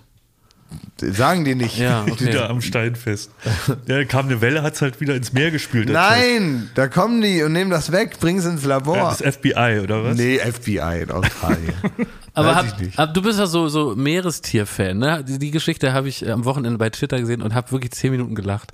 Früher war es ja so, da hat man ja häufig Loch Ness gesehen, ne? Das ist ja so ein, ein Ja. Ungeheuer, was so wie so ein äh, Dino aus einem ganz langen Hals Nessie. und der, und der äh, Kopf guckt raus. Und das ist, hat man, glaube ich, in Schottland irgendwo häufig gesehen. Im Loch Ness, das ist, das ist in dem, in dem ist ein See, glaube ich. Ja, ne? genau. Und da ist ein Ungeheuer, man weiß nicht genau und so. Und überhaupt, wenn man solche Meeresungeheuer gesehen hat, die man dann auch Jahrzehnte später aber nie richtig hat irgendwie filmen oder fotografieren können, dann wurden die in der Zeit vor der Fotografie häufig gezeichnet. Und so erklärt man sich dann also diese Form von dem Hals, die wurde gezeichnet und dann wurde darüber geredet, da ist so ein Ungeheuer. Ja, nicht nur in, Schottland, sondern überall. Und es hat sich jetzt rausgestellt, es gibt diese These, dass dieser lange Hals, also im Grunde und die Fotos, die man davon äh, im Internet sehen kann, die, die bestätigen und die These, dass das ein riesiger, gigantischer Walschwengel ist. Also praktisch der, wenn ein großer Wal sein Lumpi an die Wasseroberfläche ausfährt, dann sieht das im Grunde so aus wie der Hals von Loch Ness. Und ich habe die Fotos gesehen. Es ist kein Witz. Es ist echt kein Witz. Ich, äh, jemand hat das im Internet zusammengestellt. Ein großer Wal, der sein äh, Lumpi aus dem Wasser ausfährt, weil er liebestoll ist, weil er Frühling ist und weil er gut drauf ist. Der sieht im Grunde so aus wie ein Meeresungeheuer. Und es kann wirklich sein, und Forscher rätseln darüber und überlegen sich, ob das die Antwort ist, dass es gar keine Meeresungeheuer gibt, sondern praktisch nur liebestolle der macht Wale. dann Rückenschwimmen und Der macht Rückenschwimmen, ist gut drauf, hat einen tollen Tag, hat schöne Gedanken. ey, stell mal vor, das passiert ausgerechnet unter deinem kleinen Boot. Wie- Da guckst du, Aufgespießt vom Walröhres. naja, stell dir vor, du bist auf einmal 10 Meter in der Höhe und denkst, was ist denn nun los? Und Ich- dann weißt du aber, worauf du balanciert wirst. Ja. Ich frage mich nur, äh, welche Geschlechtsteile eure UFOs da sind. Da, hier deine, deine UFO, UFO-Dinger da. Was da rauskommt. Irgendwann, du bist einer der Erste, der entführt wird. Und dann machst du keine blöden Witze mehr, wenn du da irgendwie drei Kreuze am Bauch hast und nicht weißt, wo die herkommen. Ne? Naja. Ja, so sehen sie aus. Guck mal. Ja, ja, das ist Stimmt, das sieht wirklich aus wie Nessie, ne? Ja. Oh, Gut, ne? ja. Ja. Eieiei. Ich wollte es euch nur mal sagen, am Bondi Beach, da gehe ich nicht mehr schwimmen. Nee? Nee. Fährst jetzt nicht nach Australien, gehst nicht überall los und lässt dich nicht mit den Viechern da. Mache ich nicht. Dann mache ich lieber Schlemmerwochenende woanders. Aber ist das nicht ganz knuffig, so ein, so ein Ringelspanz und so ein. Das war nicht knuffig. Ne? Echt nicht. Naja, gut.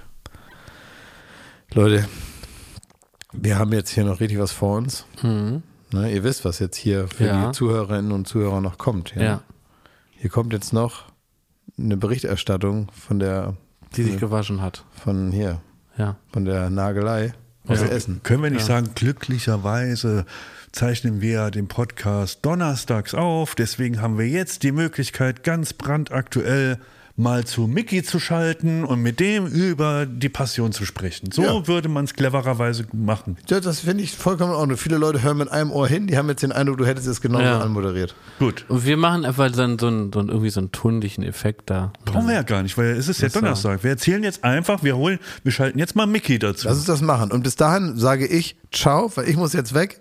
Ich rufe gleich nochmal an. Okay. also, alles Gute, alles Liebe. Bis Wegen gleich. Donnerstag.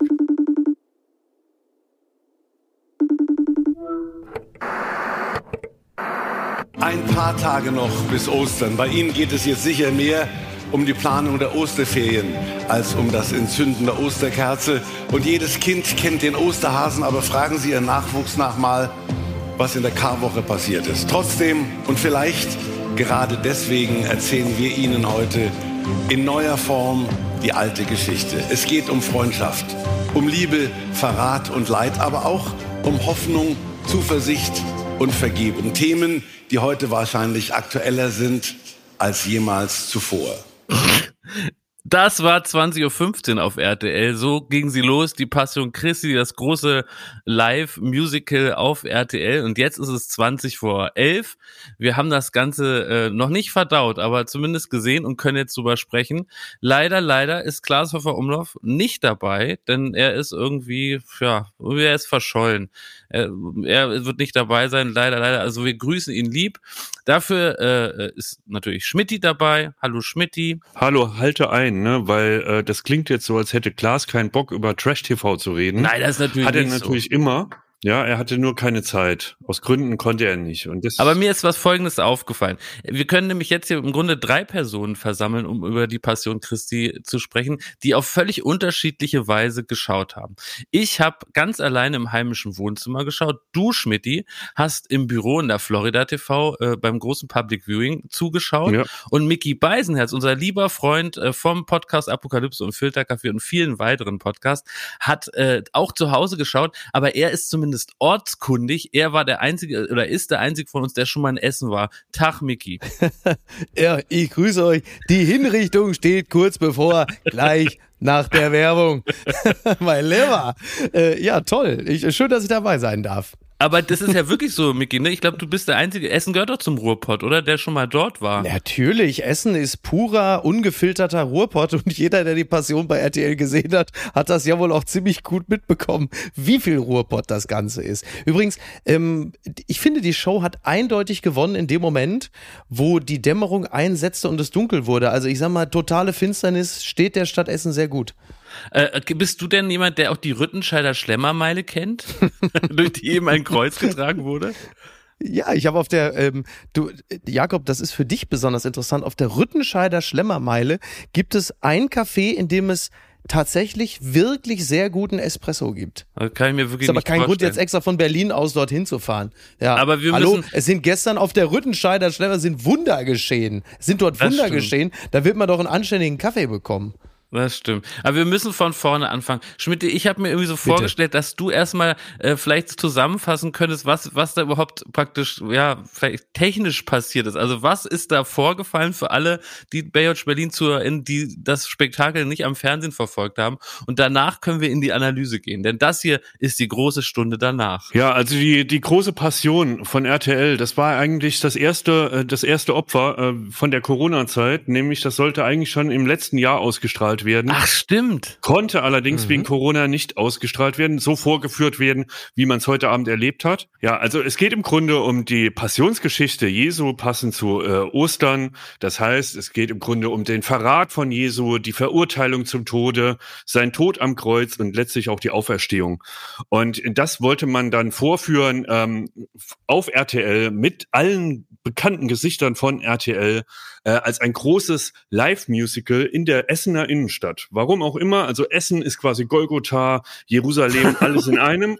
Ähm, das fand ich noch mit am glaubwürdigsten, äh, soweit äh, als Spoiler. Aber es ist natürlich für uns als äh, Fernsehschaffende auch ein wahnsinnig interessantes Unterfangen gewesen, weil live, da klingeln alle Alarmglocken. Äh. Vor allem dann auch noch, wenn man sich an so, ein, so eine Mammutgeschichte wagt, das in Essen verpflanzt und äh, irgendwie sagt, wir, wir, wir nehmen 100 Kameras, wir haben 5000 äh, Zuschauer, wir haben hunderte Statisten. Das will man sehen. Das wollte man sehen und ich glaube, man hat heute auch gemerkt, es gab unzählige Tausende von Tweets auf Twitter. Da, das war elektrisierend. Und das muss man sagen, Ja. das hat die Passion jetzt schon geschafft, ähm, dass es mal wieder ein richtiges TV-Ereignis war. Wir Ja. können unabhängig von der Qualität oder was man irgendwie, worüber man Witze machen kann, ich finde, ich hoffe oder ich denke auch, dass die Quote das morgen zeigen wird, dass so ein Mut, egal wie, belohnt Ja. wird. Ja, Deutschland Ähm, hat heute eine Sendung geguckt und das war die, ne? Ja, zumindest Twitter Deutschland. Morgen kommt der Abgleich, ne? Aber natürlich war jeder Trash-Fan in, in der Republik heute alarmiert und hat gedacht, da muss man einschalten. Und so ging es uns, glaube ich, auch. Aber ist das nicht interessant, dass Tommy Gottschalk, dass Tommy Gottschalk in den letzten Monaten immer da gewesen ist, wenn die Krise am größten war, der Hunger nach Ausgelassenheit, die, die tiefe Sehnsucht nach Blödsinn, dann war Tommy immer da, so quasi, ne, egal ob Lagerfeuer, Scheiterhaufen, brennender Busch, wenn es die Hände an irgendetwas zu wärmen gab, dann hat Tommy geliefert, das muss man einfach sagen. Wobei, äh, du hast es gerade so gut gesagt, Schmidti, ne? Äh, Das große Live-Event, ne? Also überall stand ja live dran. Und das war ja auch das, wo wir uns jetzt die Wochen vorher sehr drauf gefreut haben. Wie ist es, wenn es regnet? Werden dann die Müllsäcke ausgepackt, über die Kameras geschoben? Was passiert, wenn irgendwie ein Passant ins Bild läuft? Was passiert, äh, wenn einer sich verspricht, wenn einer hinfällt? Und das wäre, weil du es auch gerade gesagt hast, so aus Macher, Fernsehmacher-Sicht, vielleicht so das Erste, was ich zu bemängeln habe. Ähm, ich weiß nicht, ob es jetzt den meisten schon wird es nicht aus, aufgefallen sein, aber natürlich waren, glaube ich, fast alle Szenen, die mit Alexander Klaas waren, waren wahrscheinlich in den letzten Tagen schon vorher aufgenommen. Äh, Mark Keller liegend auf dem Dach äh, singt Tokyo Hotel, eines der großen Highlights dieser Passion, auch sicher schon im Voraus aufgezeichnet und das Ganze dann verbunden durch die Live-Moderation von Thomas Gottschalk und immer wieder Ella Endlich, die dann auch irgendwas gesungen hat. Da war ich sehr enttäuscht von. Also, dass eigentlich die Live- äh, Parts der Sendung nur in Anführungsstrichen Gottschalk, Ella Endlich und die junge Frau waren, die die, die tollen Kreuzträger da bei ihrem Umzug äh, interviewt hat. Das, das war doch enttäuschend. Annette Möller hat sich bei dieser, bei diesem Gang, bei der Prozession über die Rüttenscheider Straße, also über die, Tommy, wir melden uns nochmal von der Schlemmermeile Rüttenscheid. das Sie hat ja schön. dann immer bei den Leuten, die das Kreuz getragen haben, also dieses riesige LED-Kreuz, 250 Kilo schwer, ähm, da hat sie sich im Grunde genommen die ganzen Sob-Stories, die ganzen Dramen abgeholt, die bei RTL noch so nach DSDS noch so über die, über, über die Arbeitsplatte gefallen sind. Da haben Jetzt gesagt, lassen wir uns heute auch noch alles, ne? genau, das Ja. wir, lassen wir uns heute noch alles erzählen. Aber weil du gerade Ella endlich sagst, ähm, die, Jungfrau Maria, die spielt ja in der Geschichte der, der Kreuzigung, also in der Passion Christi, ja eigentlich gar keine große Rolle. Du hast richtig gemerkt, da versucht RTL jetzt auch ein bisschen woke zu sein und hat gesagt, wir können jetzt nicht einfach nur die Geschichte von ein paar Typen erzählen, äh, die sich da gegenseitig ans Kreuz nageln. Da muss jetzt eine starke Frauenrolle rein. Und deshalb haben sie die Rolle von der Jungfrau Maria, der Mutter von Jesus, total aufgeblasen, die eigentlich in dieser Geschichte nicht so vorkommt und machen daraus so eine, so eine grenzödipale Nummer, dass das plötzlich die ganze Zeit so eine, das war eigentlich so eine Art Mutter-Kind-Kur, die da, äh, die Wie schön du bist, ne? Singt sie. ja, wie schön du. Ja. Ist das nicht großartig? Toll. Ja. Schmidt, Ja. Ein großer Kniff der ganzen Nummer war ja, ähm, das hast du glaube ich auch eingangs gesagt, äh, dass man die ganze Geschichte in die Neuzeit übertragen hat. Ne? Also äh, man hat aus Jesus in Klammern Alexander Klaas einen Influencer gemacht. Ähm, das letzte Abendmahl fand beim äh, 3-Euro-Italiener um die Ecke statt. Kaffee hat dieses Blatt, ja. Experiment, war dieser Gedanke aus deiner Sicht jetzt nach dem Event richtig und wie hast du es gefunden? Da muss ich jetzt ehrlich, ich, ich äh, also Baywatch-Hörer wissen, dass ich bin nicht nur Ninja und Krötenfreak und alles, ne, und so, sondern ich war ja auch immer Messdiener, so. Und ich bin Stimmt. wirklich einigermaßen, Bibelfreak. einigermaßen Wie die großen Bibelfreak. Entertainer unserer Absolut, Zeit. ja. Und ähm, da muss ich äh, ein Wort der Kritik sagen. Ne? Also jetzt mal Oh. äh, ganz kurz ernsthaft. So, es ist eine Neuinterpret äh, der Passionsgeschichte in die Neuzeit verpflanzt, ja. Und ähm, wir waren uns da, also ich habe auch mit unserer Kollegin Katharina Karg geguckt, die war, die ist ebenfalls sehr christlich erzogen worden. Und wir waren uns eigentlich da auch einig, dass es fast schade ist, dass man das relativ platt eins zu eins vom Platt gespielt hat und dann, was ja auch die absurden Situationen, dass die da im Einkaufszentrum stehen, McDonald hinten dran, während das Kreuz getragen Wahnsinn. wird und so weiter. Pimki. Alles geschenkt. Aber was ich halt wirklich schade finde, ist, dass man nicht geschafft hat, ähm, wenn man jetzt so ein bisschen mit der Bibel vertraut ist, weiß man ja, das sind ja alles Bilder, das sind ja alles Metaphern. Also auch die Auferstehung, der Tod am Kreuz, das sind ja alles Sachen, die man durchaus auch hätte, wenn man wirklich ernsthaft gewollt hätte, diese, diese Geschichte äh, in die Neuzeit zu tragen und auch vielleicht auch Leuten ähm, näher zu bringen, die äh, da ernsthaft dran interessiert werden, dann hätte man das natürlich auch ein bisschen kreativer angehen können, indem man nicht einfach nur das, was seit tausenden von Jahren irgendwie so abgespielt wird, sondern auch die Bilder und Metaphern so ein bisschen zu erklären. Aber das ist vielleicht auch ein bisschen zu viel verlangt für RTL. Da kommt aber mein zweiter Teil der Kritik. Dass man, ihr habt es ja gerade erwähnt, die Witwenschüttlerin am Kreuz, so wo die Kernkompetenz von RTL nochmal zum Tragen kam. Das fand ich halt so krass, weil ähm, ich finde, bei aller Liebe, also da haben sich die Macher von RTL, ich ist nur eine Vermutung, bitte nicht verklagen und so. Aber ich kann mir vorstellen, die haben sich gedacht, was könnten wir denn mal bringen? Ach, guck mal, hier ist so ein internationaler Mega-Erfolg. Das bringt uns die Quote, das sorgt für Aufmerksamkeit. Da ist so ein äh, Talk of Town, wird dann immer gesagt, ne? Und da, mehr ist es ja auch nicht. Und das ist ja auch vollkommen okay. Dann setzen wir der Jo Gerner rein und Kadi Kachenbauer und der Semmelrocke macht noch was. Das ist alles vollkommen okay. Hat seine Berechtigung, ne? Aber ähm, es ist natürlich dann auch irgendwie zynisch, finde ich, ähm, so am Kreuz auf einmal noch den Ukraine-Krieg auf, Ja. äh, Ja, ja, zu ist lassen. mir auch übel aufgestoßen. Ja. Und ja, wirklich was- so voll, äh, Krankheitsbilder und so. Das Ja, ja. darf man dann auch nicht machen. Damit ne, ähm, und die haben alle ihre ihre ihre Jacken, ihre Winterjacken an, stehen da mit dem RTL-Mikro und das ist dann auf einmal wirklich Witwenschön. Ja. Ja, das ist eine, das, das haben wir ja bei Wetten das zum Beispiel äh, so gut gefunden oder zumindest so ähm, gewinnbringend, dass die Welt da draußen geblieben ist. Und das hätten sie heute auch machen sollen. Sie hätten diese, diese realen, diese bedrückenden Konflikte nicht mit in diese ähm, dann doch am Ende ganz große Quatschproduktion nicht mit reinziehen sollen. Da vermischen sich zwei Welten, die so nicht zusammengehören, finde ich, weil das, das kann dann nur, das kann dann nur unglücklich rüberkommen. Siehe zum Beispiel Ukraine. Ja. Das äh, funktioniert dann in dem Sinne nicht, weil dafür ist dann wiederum der Blödsinn dann auch, auch ein bisschen, der Grad an Blödsinn ein bisschen zu groß, um das dann ähm, mit der Ukraine und den, den realen Problemen in irgendeiner Art und Weise, jetzt kommt das Wort, kreuzen zu wollen. Ich fand da, äh, bevor wir jetzt gleich zu der, der schamlosen Lästerei kommen, ne, weil deswegen haben Ach wir so, uns hier versammelt, ja, erst äh, unser Abendmahl quasi. Ja. Äh, ähm, bevor wir dazu lästern, was ich gut fand wiederhin, ist aus christlicher Sicht, dass sie, ähm, dass sie gemerkt haben, es ist vielleicht gar nicht so clever, wenn wir jetzt da wirklich auch noch den Alexander äh, Klavser äh, bildlich ans Kreuz nageln oder Mhm. äh, äh, foltern lassen, ja, was dann Ja. ja auch äh, in der Geschichte so passiert wäre. Er war ja auch schon Da- bei DSDS, ne?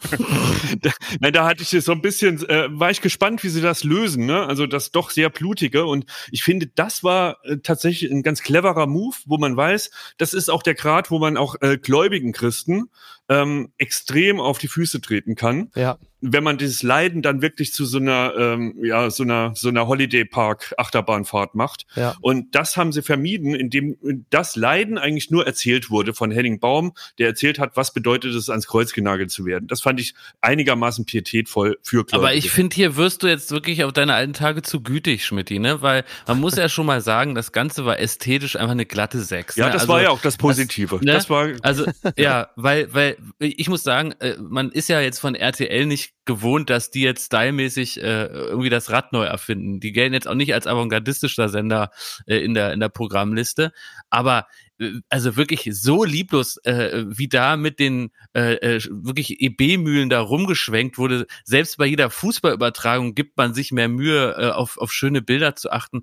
Und äh, da war ich wirklich, wirklich entsetzt. Dann wirklich mit ganz kleinem Lichtbesteck immer so mit so einer Taschenlämpchen den Leuten ins Gesicht geleuchtet. Du hast mehr Schatten gesehen als Gesichter. Dann da dieses äh, Rumgemache da in diesem Einkaufszentrum, wo du wirklich noch hinten dran irgendwie Kaufhofschild siehst und wie du schon sagst, Miki, den, den Pimpki. Das war teilweise so lieblos und bekackt, dass, dass ich Die finde, dass Prozession also- vorbei an der Konditorei Kötter. Das also besonders wirklich, also ich, da, da war ich regelrecht auch enttäuscht von RTL.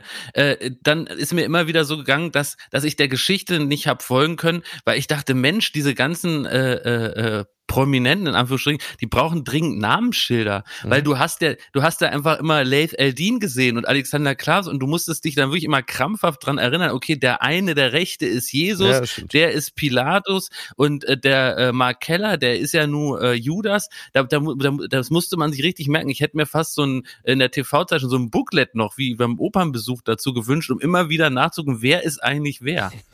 Da kommt Mark noch eine Keller. Kritik. Jetzt muss ich da leider, also ich, ich will es jetzt gar nicht auf sowas Ernstes, aber jetzt äh, Frage an euch zwei. Ich schätze euch jetzt auch nicht so bibelfest ein, ne? Stimmt, Könnt ja. ihr mir nach dieser Megaproduktion, ja, nach diesen drei Stunden Gebibel, könnt ihr mir erzählen, warum eigentlich ähm, Jesus den Hass auf sich gezogen hat? Nein, Warum null. er verhaftet wurde? Null. Das, das hat man ja nur ganz am Ende, als Pontius Pilatus da sein Schlussplädoyer gehalten hat, wo er sagte, du willst jetzt hier im Grunde genommen die Leute aufwiegeln und äh, dann gleich dich noch zum neuen König ausrufen. Das war das, das war auch der Moment der Erkenntnis, wo ich dachte, ach stimmt, das hat man ihm vorgeworfen, denn das hast du vorher natürlich nicht gemerkt. Du hast nur einmal kurz gemerkt, wie populär Jesus gewesen ist und zwar in dem Moment, als sie in diesem Shopping Center, also nicht See Genezareth, sondern Shopping Center Limburger Platz, da sind sie rein, dann sind doch die kleinen Kinder, die kleinen Kinder haben doch gerufen, Jesus wollten auf ihn wollen zu. ein Selfie. Dann trat, ja, dann trat ja Mark Keller, also Je, Judas Keller trat vor, wollte dem ersten der Kleinen gleich den Arm brechen, als Jesus sagte, halt, halt.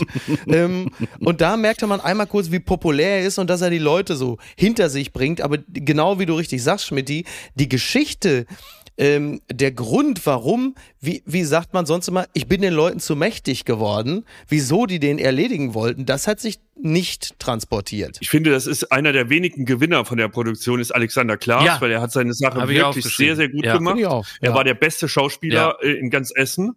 Aber es ist ja, also, also ich muss, also das ist der beste Schauspieler, ist ja unverschämt, hat erstmal gegen, gegenüber Henning Baum, Sternzeichen Eisbär. Also das ist ja alleine, da geht's ja schon mal, da geht's ja schon mal los, ne? Das ist schon mal eine Unverschämtheit. Und dann Mark Keller. Ich fand Mark Keller, der war die ganze Zeit so, so, so, so intens. Er war im Grunde genommen die männliche Maria. Durch die Berührung des Heiligen Geistes wurde er so bedeutungsschwanger. Jeder Satz, den er gesagt hat, war also wirklich, also so, ich bin Jesus, so, so, das, ich fand das toll. So also, wie- äh, Mark Keller ist pures Gold. So wie Mark Keller oben am Fenster stand. So stelle ich mich ab Montag immer bei Florida auf. Du meinst Henning Baum. Henning Baum, der oben Ja, im Fenster ja, stand. Ja, gut. Ja, der so ein bisschen da oben gestanden wie Christian Lindner äh, aus dem Finanzministerium, wenn er von oben runter guckt auf die Zapfsäulen, ob sich da schon etwas zum Guten be bewegt. Aber Toll. ich finde, ich finde es wirklich richtig, dass RTL gerade von uns ja noch, noch mal sein Fett wegkriegt, weil das will ich noch mal aufnehmen, den Punkt von dir, Schmidti, dass wenn man sowas reinmixt in so eine Nummer wie Ukraine-Krieg und diese ganzen persönlichen Geschichten und, und auf einmal dem Ganzen so eine unangenehme Ernsthaftigkeit reinmixt und noch irgendwie der 16-jährige Kriminelle, der dann zu Jesus findet und seitdem auf dem Pfad der Tugend wandelt. Ja, Ja. Wenn man das reinmixt, dann muss man auch das ganze Ding als Zuschauer ernst nehmen und dann musst du auch andere Maßstäbe in der Bewertung gelten Ja. lassen. Wenn du am Ende das rauslässt und sagst, komm, das ist doch alles ein gigantischer Käse, so ein bisschen mit so einer Gottschalk-Lamoyanz das Ding einfach machst und dann äh, hätte ich mich, glaube ich, auch mehr amüs amüsiert jetzt in der Nachlese. Aber äh, das hat für mich auch so ein bisschen vergelt und da, da das, das schürt so, so, eine, so eine gewisse Wut auch in mir. Aber das, da übrig aber, das ist, du hattest doch nur die Wut, weil du natürlich bei dem Streifzug durch Essen, durch die Schlemmermeile, nicht eine, ein Restaurant gesehen hast, in das du auch nur einen Fuß setzen würdest. No offense, Nelson Müller, wo immer du auch bist, alles gut. Er war ja auch da, der stand ja mit Kali Ja. der Currywurstbude, stimmt, war ja auch da. Hat er noch äh, das Fladen, hat er noch Jesus das Fladenbrot gereicht zum, äh, zum Teil. Aber das sagst du doch, das ist doch einfach viel zu schwach, wenn man sagt, man bringt's in die Neuzeit. Ja. Und das Einzige, was, es, äh, wo man die Geschichte quasi übersetzt, heißt, wir lassen sie durch die gleiche Trostlosigkeit von Deutschland irgendwie äh, rumwandern. das ist die einzige wirkliche Übersetzung in die Neuzeit, abgesehen von den Songs so. Ähm, aber auch da, ne? Also das ist ja auch an Mutlosigkeit, war das halt auch einfach, was die Songauswahl äh, angeht, jetzt nicht zu übertreffen. Ne? Wo war Haftbefehl? Wo war drei Tage wach? Wo war irgendwie ähm, keine Ahnung, äh, der Weg wird steinig sein, ne? Keine, ich weiß es nicht. Aber Aber komm, Schmidti, aber komm, ganz kurz. Also sowas habe ich in Deutschland, das ist wirklich auch ein Wunder, das muss man auch sagen. Sowas hast du noch nie gesehen. Ein Mensch, der in Essen mehrere Kilometer mit dem Bus fährt und singt ein Hoch auf uns. Das habe ich aber im Berufsverkehr in Essen so im Bus auch noch nicht erlebt. Also, Übrigens das ist schon toll. Auch lustig That's zu the merken, spirit. äh, Thomas Gottschalk, wir haben ja vorhin die, die Eröffnungsworte gehört. Das war noch voller Enthusiasmus und das wird heute eine Riesennummer. Mhm. Irgendwann nach der dritten Werbung hat er, hat er gesagt, herzlich willkommen zurück zu einem Experiment. Also- und da hat man gemerkt, hier bereitet einer den stillen Abgang vor. Wir ne? trauen er- uns hat- hier braucht was. er eine ne? Off- Braucht er eine hier Off-Ramp? Brauchte Tommy eine Off-Ramp? Eine gesichtswahrende Lösung. Aber Ja. äh, sag mal, also bei, bei das war, der hat schon, am Ende hat er so ein bisschen geguckt wie beim Topmodel-Finale bei der Hochzeit, ne? Fing doch irgendwie an wie bei Wetten das, am Ende guckt er wie, aber der hat ja die Haare ab. Der muss beim Friseur gewesen sein und mach mir irgendwie, mach mir die Locken ab für Jesus. Das war die Ansage. Der sieht jetzt aus wie Richard Branson, finde ich. Stimmt, ja. Virgin passt ja auch zur Jungfrau Maria. Von daher ist es ja Aber stimmig. äh, wir sagen ja auch immer so, die wir alle ähm, zum gewissen Grad und oder mal in der Vergangenheit oder auch egal wie Gottschalk verehren. Mhm. Ähm, äh, da ist es ja auch so geflügelt, dass man auch so, wenn man ihn mal getroffen hat, er, er nimmt einen Raum ein und er kann Ja. durch seine äh, sein Charisma, seine Präsenz halt irgendwie jeden Ort zum Strahlen bringen. Das war Ja. die Theorie. Bis er heute am Burgplatz in Essen stand und Ja. man sieht drumherum wirklich ab Minute eins hatten die Leute da keinen Spaß. Die haben alle nur so, ja. Und Und einen habe ich gesehen. Einer war gut drauf. ich habe keinen gesehen, der da gelacht hat. Also gelacht vielleicht, aber ansonsten war da wirklich eine Stimmung passend zur Kreuzigung. Pontius Pilatus, der größte Antagonist, der, der Jesus ans Kreuz schlagen lässt, der hat den meisten Applaus gekriegt, als er aufgetaucht ist. Ja, weil er aus uns das Essen über ist. unsere Zeit? Ja, sicher, aber ist ja trotzdem ja der Local Hero, Pontius Pilatus. Du kannst jeden ans Kreuz schlagen, wir werden es immer feiern. ähm, äh, ja, es- es hatte am Anfang, finde ich, mit der Band und so und dann halt eben noch so im Halbdunkel mit diesen weiß angezogenen Musikern, da hat es halt echt ein bisschen was von Stadtfest, ne? Stadtfest mit Top 40 Band, das war eigentlich wie Kassop kocht über. Das Kassoper Stadtfest halt jetzt ist ja auch nicht weit davon entfernt. Es ist halt einfach pures In Ruhrgebiet. den schwächeren Momenten hatte das so eine AIDA-Aufführung. Ja. ja, Also als würde man im Clipschiff AIDA jetzt mal die Passionsgeschichte nachspielen, ne? das ist So, richtig. und äh, Das ist Jakob, du hast ja vorhin gemeint, das ist natürlich, äh, das ist ja als Mammutprojekt angekündigt und ist es ohne Zweifel Ja, auch. ja. Ich glaube, man hat nicht mal eine Ahnung, was dahinter steckt, das selbst so abzufilmen, wie wir es jetzt Ja. hier gesehen haben. Die Frage, die man sich da halt stellen muss, und das war ja auch die spannende Frage, die wir uns gestellt haben, so, wie schafft man das, dass das irgendwie vielleicht würdevoll ist oder machen sie es zu einem gewollten Meta-Trash-Fest. Also sind wir jetzt schon so weit, dass RTL von vornherein ein, ein ähm, Projekt irgendwie ähm, initiiert, was von vornherein nur dazu da ist, genau von Larsen wie uns oder von Twitter auseinandergenommen zu werden. Ja. Und da muss ich sagen, da war ich erleichtert, dass sie das in sich eigentlich schon ernst genommen haben. Also sie haben keine Ironie durchblicken lassen, an keiner Stelle. Außer bei Kalmunds, Kalmunds Blick. So. Aber Und als Alexander Klavs mit den Kindern redet und dann einen Moment Pause, Selfie, das ist eine Ja, das ganz aber bewusst gewählte Pointe. toll, ja. Aber ziehen Äh, wir aber die zwei bitte- Gags mal ab. Sie haben es aber ernst okay. genommen. Sie haben jetzt kein Ja. Ironiefest Ja, ja. daraus gemacht. Und nee, zum Glück nicht. nee, aber äh, ich glaube, wir hätten halt viel größere Schwierigkeiten gehabt. Es wäre wahrscheinlich unansehbar gewesen, wenn die daraus wirklich eine Gag-Veranstaltung Ja, ja. gemacht hätten und noch so äh, wie die ProSieben Märchenstunde da sowas Das hatte ich auch äh, das will. Ja. Ja. So. Von daher, das ist eigentlich auch richtig gedacht, aber man muss sich halt wirklich hinterfragen, wenn das bedeutet, dass das live ist und man das irgendwie nur mit den Mitteln, die man da zur Verfügung hat und wie man das in so einen Abend gequetscht kriegt, vielleicht muss man es dann auch nicht live machen. Vielleicht Ja. macht man, äh, überlegt man sich halt, wie man diese Geschichte halt trotzdem anders erzählen Aber dann kann. ist die Meldung weg und ich glaube, Ja, das ist genau. genau, äh, das ist genau das, wo sich Katze in den Schwanz beißt, weil da, die Meldung war live und deswegen wollte man das sehen und das macht es zum Event. De facto aber hat dieses Live am äh, neben dem RTL-Logo es eigentlich wesentlich schlechter gemacht, weil das heißt eben, dass auch die Sachen, die dann äh, aus meiner Sicht voraufgezeichnet waren, trotzdem dann nur mit so einem Live-Kamerabesteck eben am Vortag wahrscheinlich mal eben so abgefilmt wurden mit so, mit so Studiokameras und eben ein bisschen Licht. Und das sah eben über große Teile ultra beschissen aus. Ähm, die Settings sind natürlich, äh, entschuldigt bitte, liebe Essner und Essnerinnen, auch hässlich und beschissen.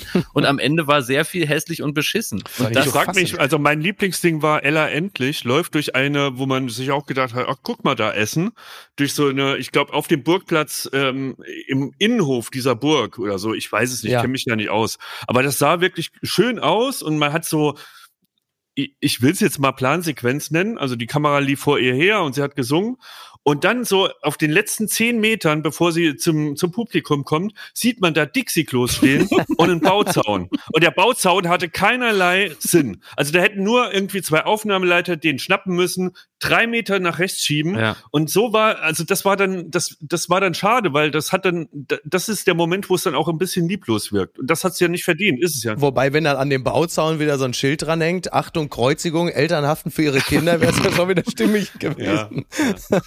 Was vielleicht Ja. auch noch ein wichtiger Aspekt war, was wir noch nicht gesagt haben, und ich glaube, was Menschen, die nicht beim Fernsehen sind, auch gar nicht vielleicht zwingend merken, ist, dass äh, bei einem Live-Event, wo äh, es vor allen Dingen nicht um Dialoge geht, sondern es fast dieser Mu- Musical-Charakter im Vordergrund steht und es eben um Gesang geht, da erwartet man ja eigentlich auch, dass live gesungen wird. Und meiner Einschätzung nach hat eigentlich nur Ella Endlich live Aber gesungen. Klavs doch und auch, der Rest, oder? Hat Klavs nicht und auch der, nee, der zwischenzeitlich Rest war, äh, also ich würde sagen 80 Prozent Vollplayback oder Ja. zumindest ähm, Play, äh, Songs, die eben vorher eingesungen wurden und dann abgespielt wurden zu, zu den Mundbewegungen.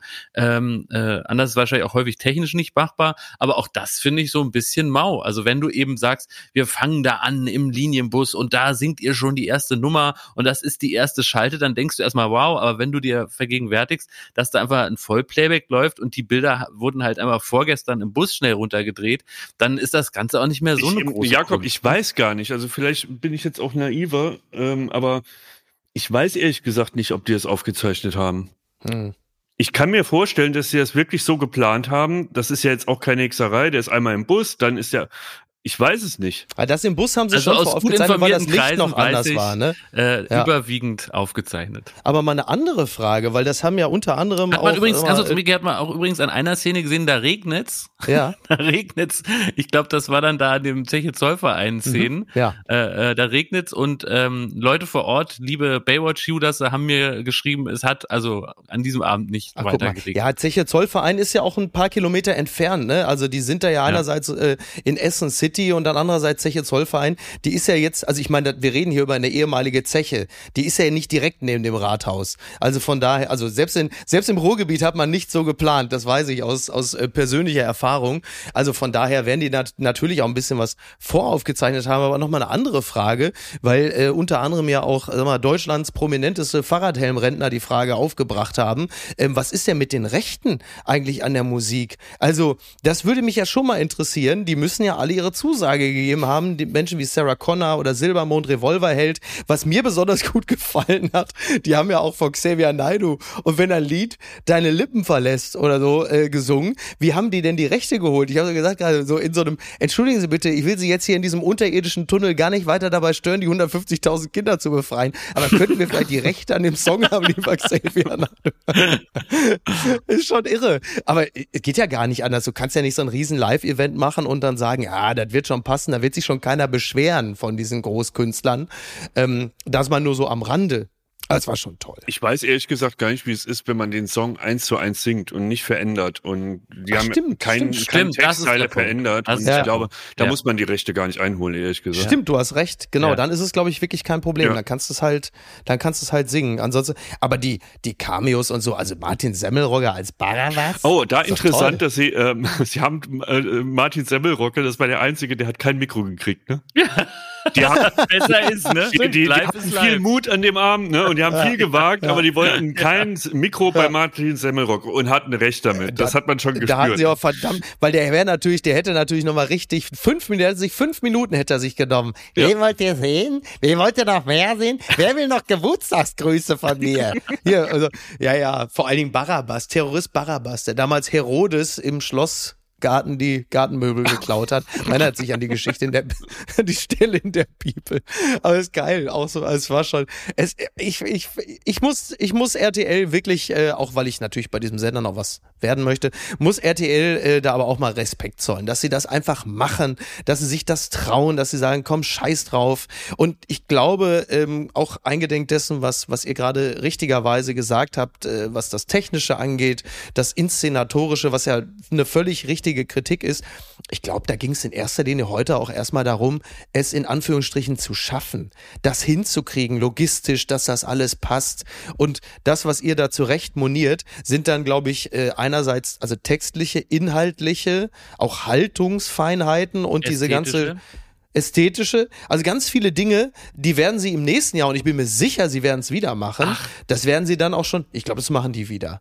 Die werden das aber eins zu eins wieder machen, weil die werden jetzt geblendet von der Quote. Also Ja, ja. egal wie, man Ja. kann es ja drehen, wenn, wie man will, das wird erfolgreich sein, würde mich sehr wundern, wenn Ja. nicht. Und ich finde es auch berechtigt, weil wann in diesem Jahr sitzen wir nochmal vor Genau. irgendeinem, äh, versammeln wir die halbe Firma vor dem, vor, vor dem Fernseher und sagen, das ESC gucken und wir Wetten das, Schmidt. Ja, ja. Das sind Exakt. wahrscheinlich noch die Einschläge, die wir ESC, mitnehmen. Ne? ja gut, ja. Ja.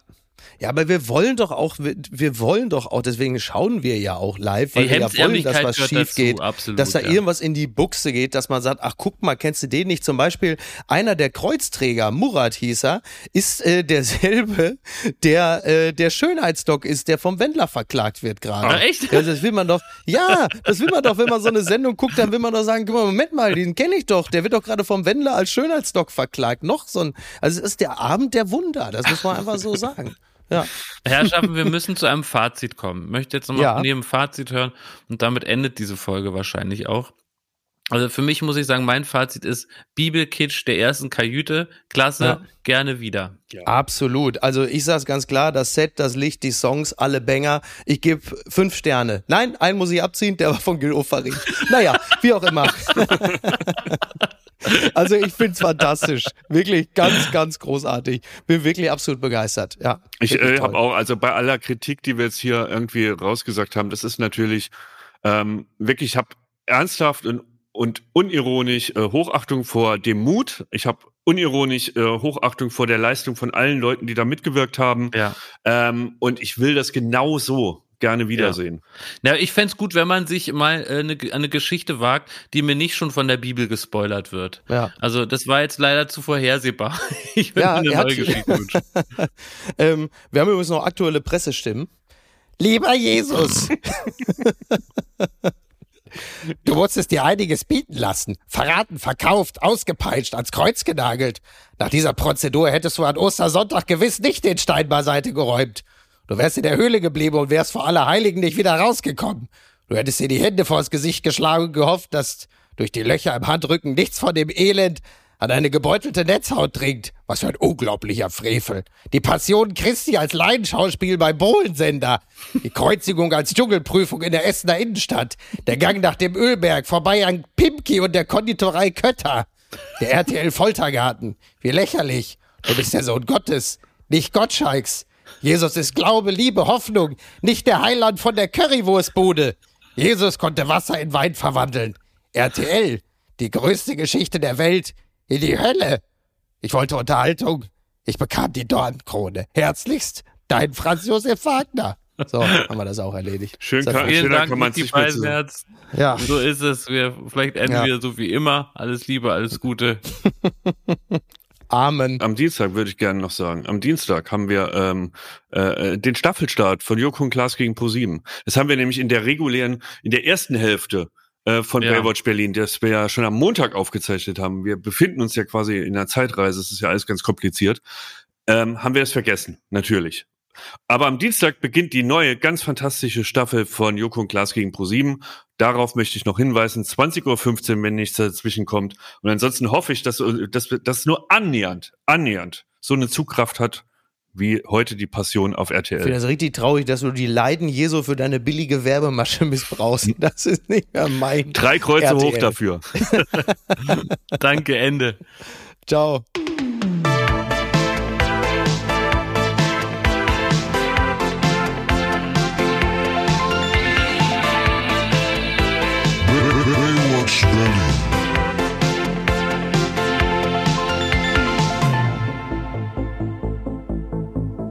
Baywatch Berlin ist eine Studio Bummens Produktion in Zusammenarbeit mit Late Night Berlin und freundlicher Unterstützung der Florida Entertainment.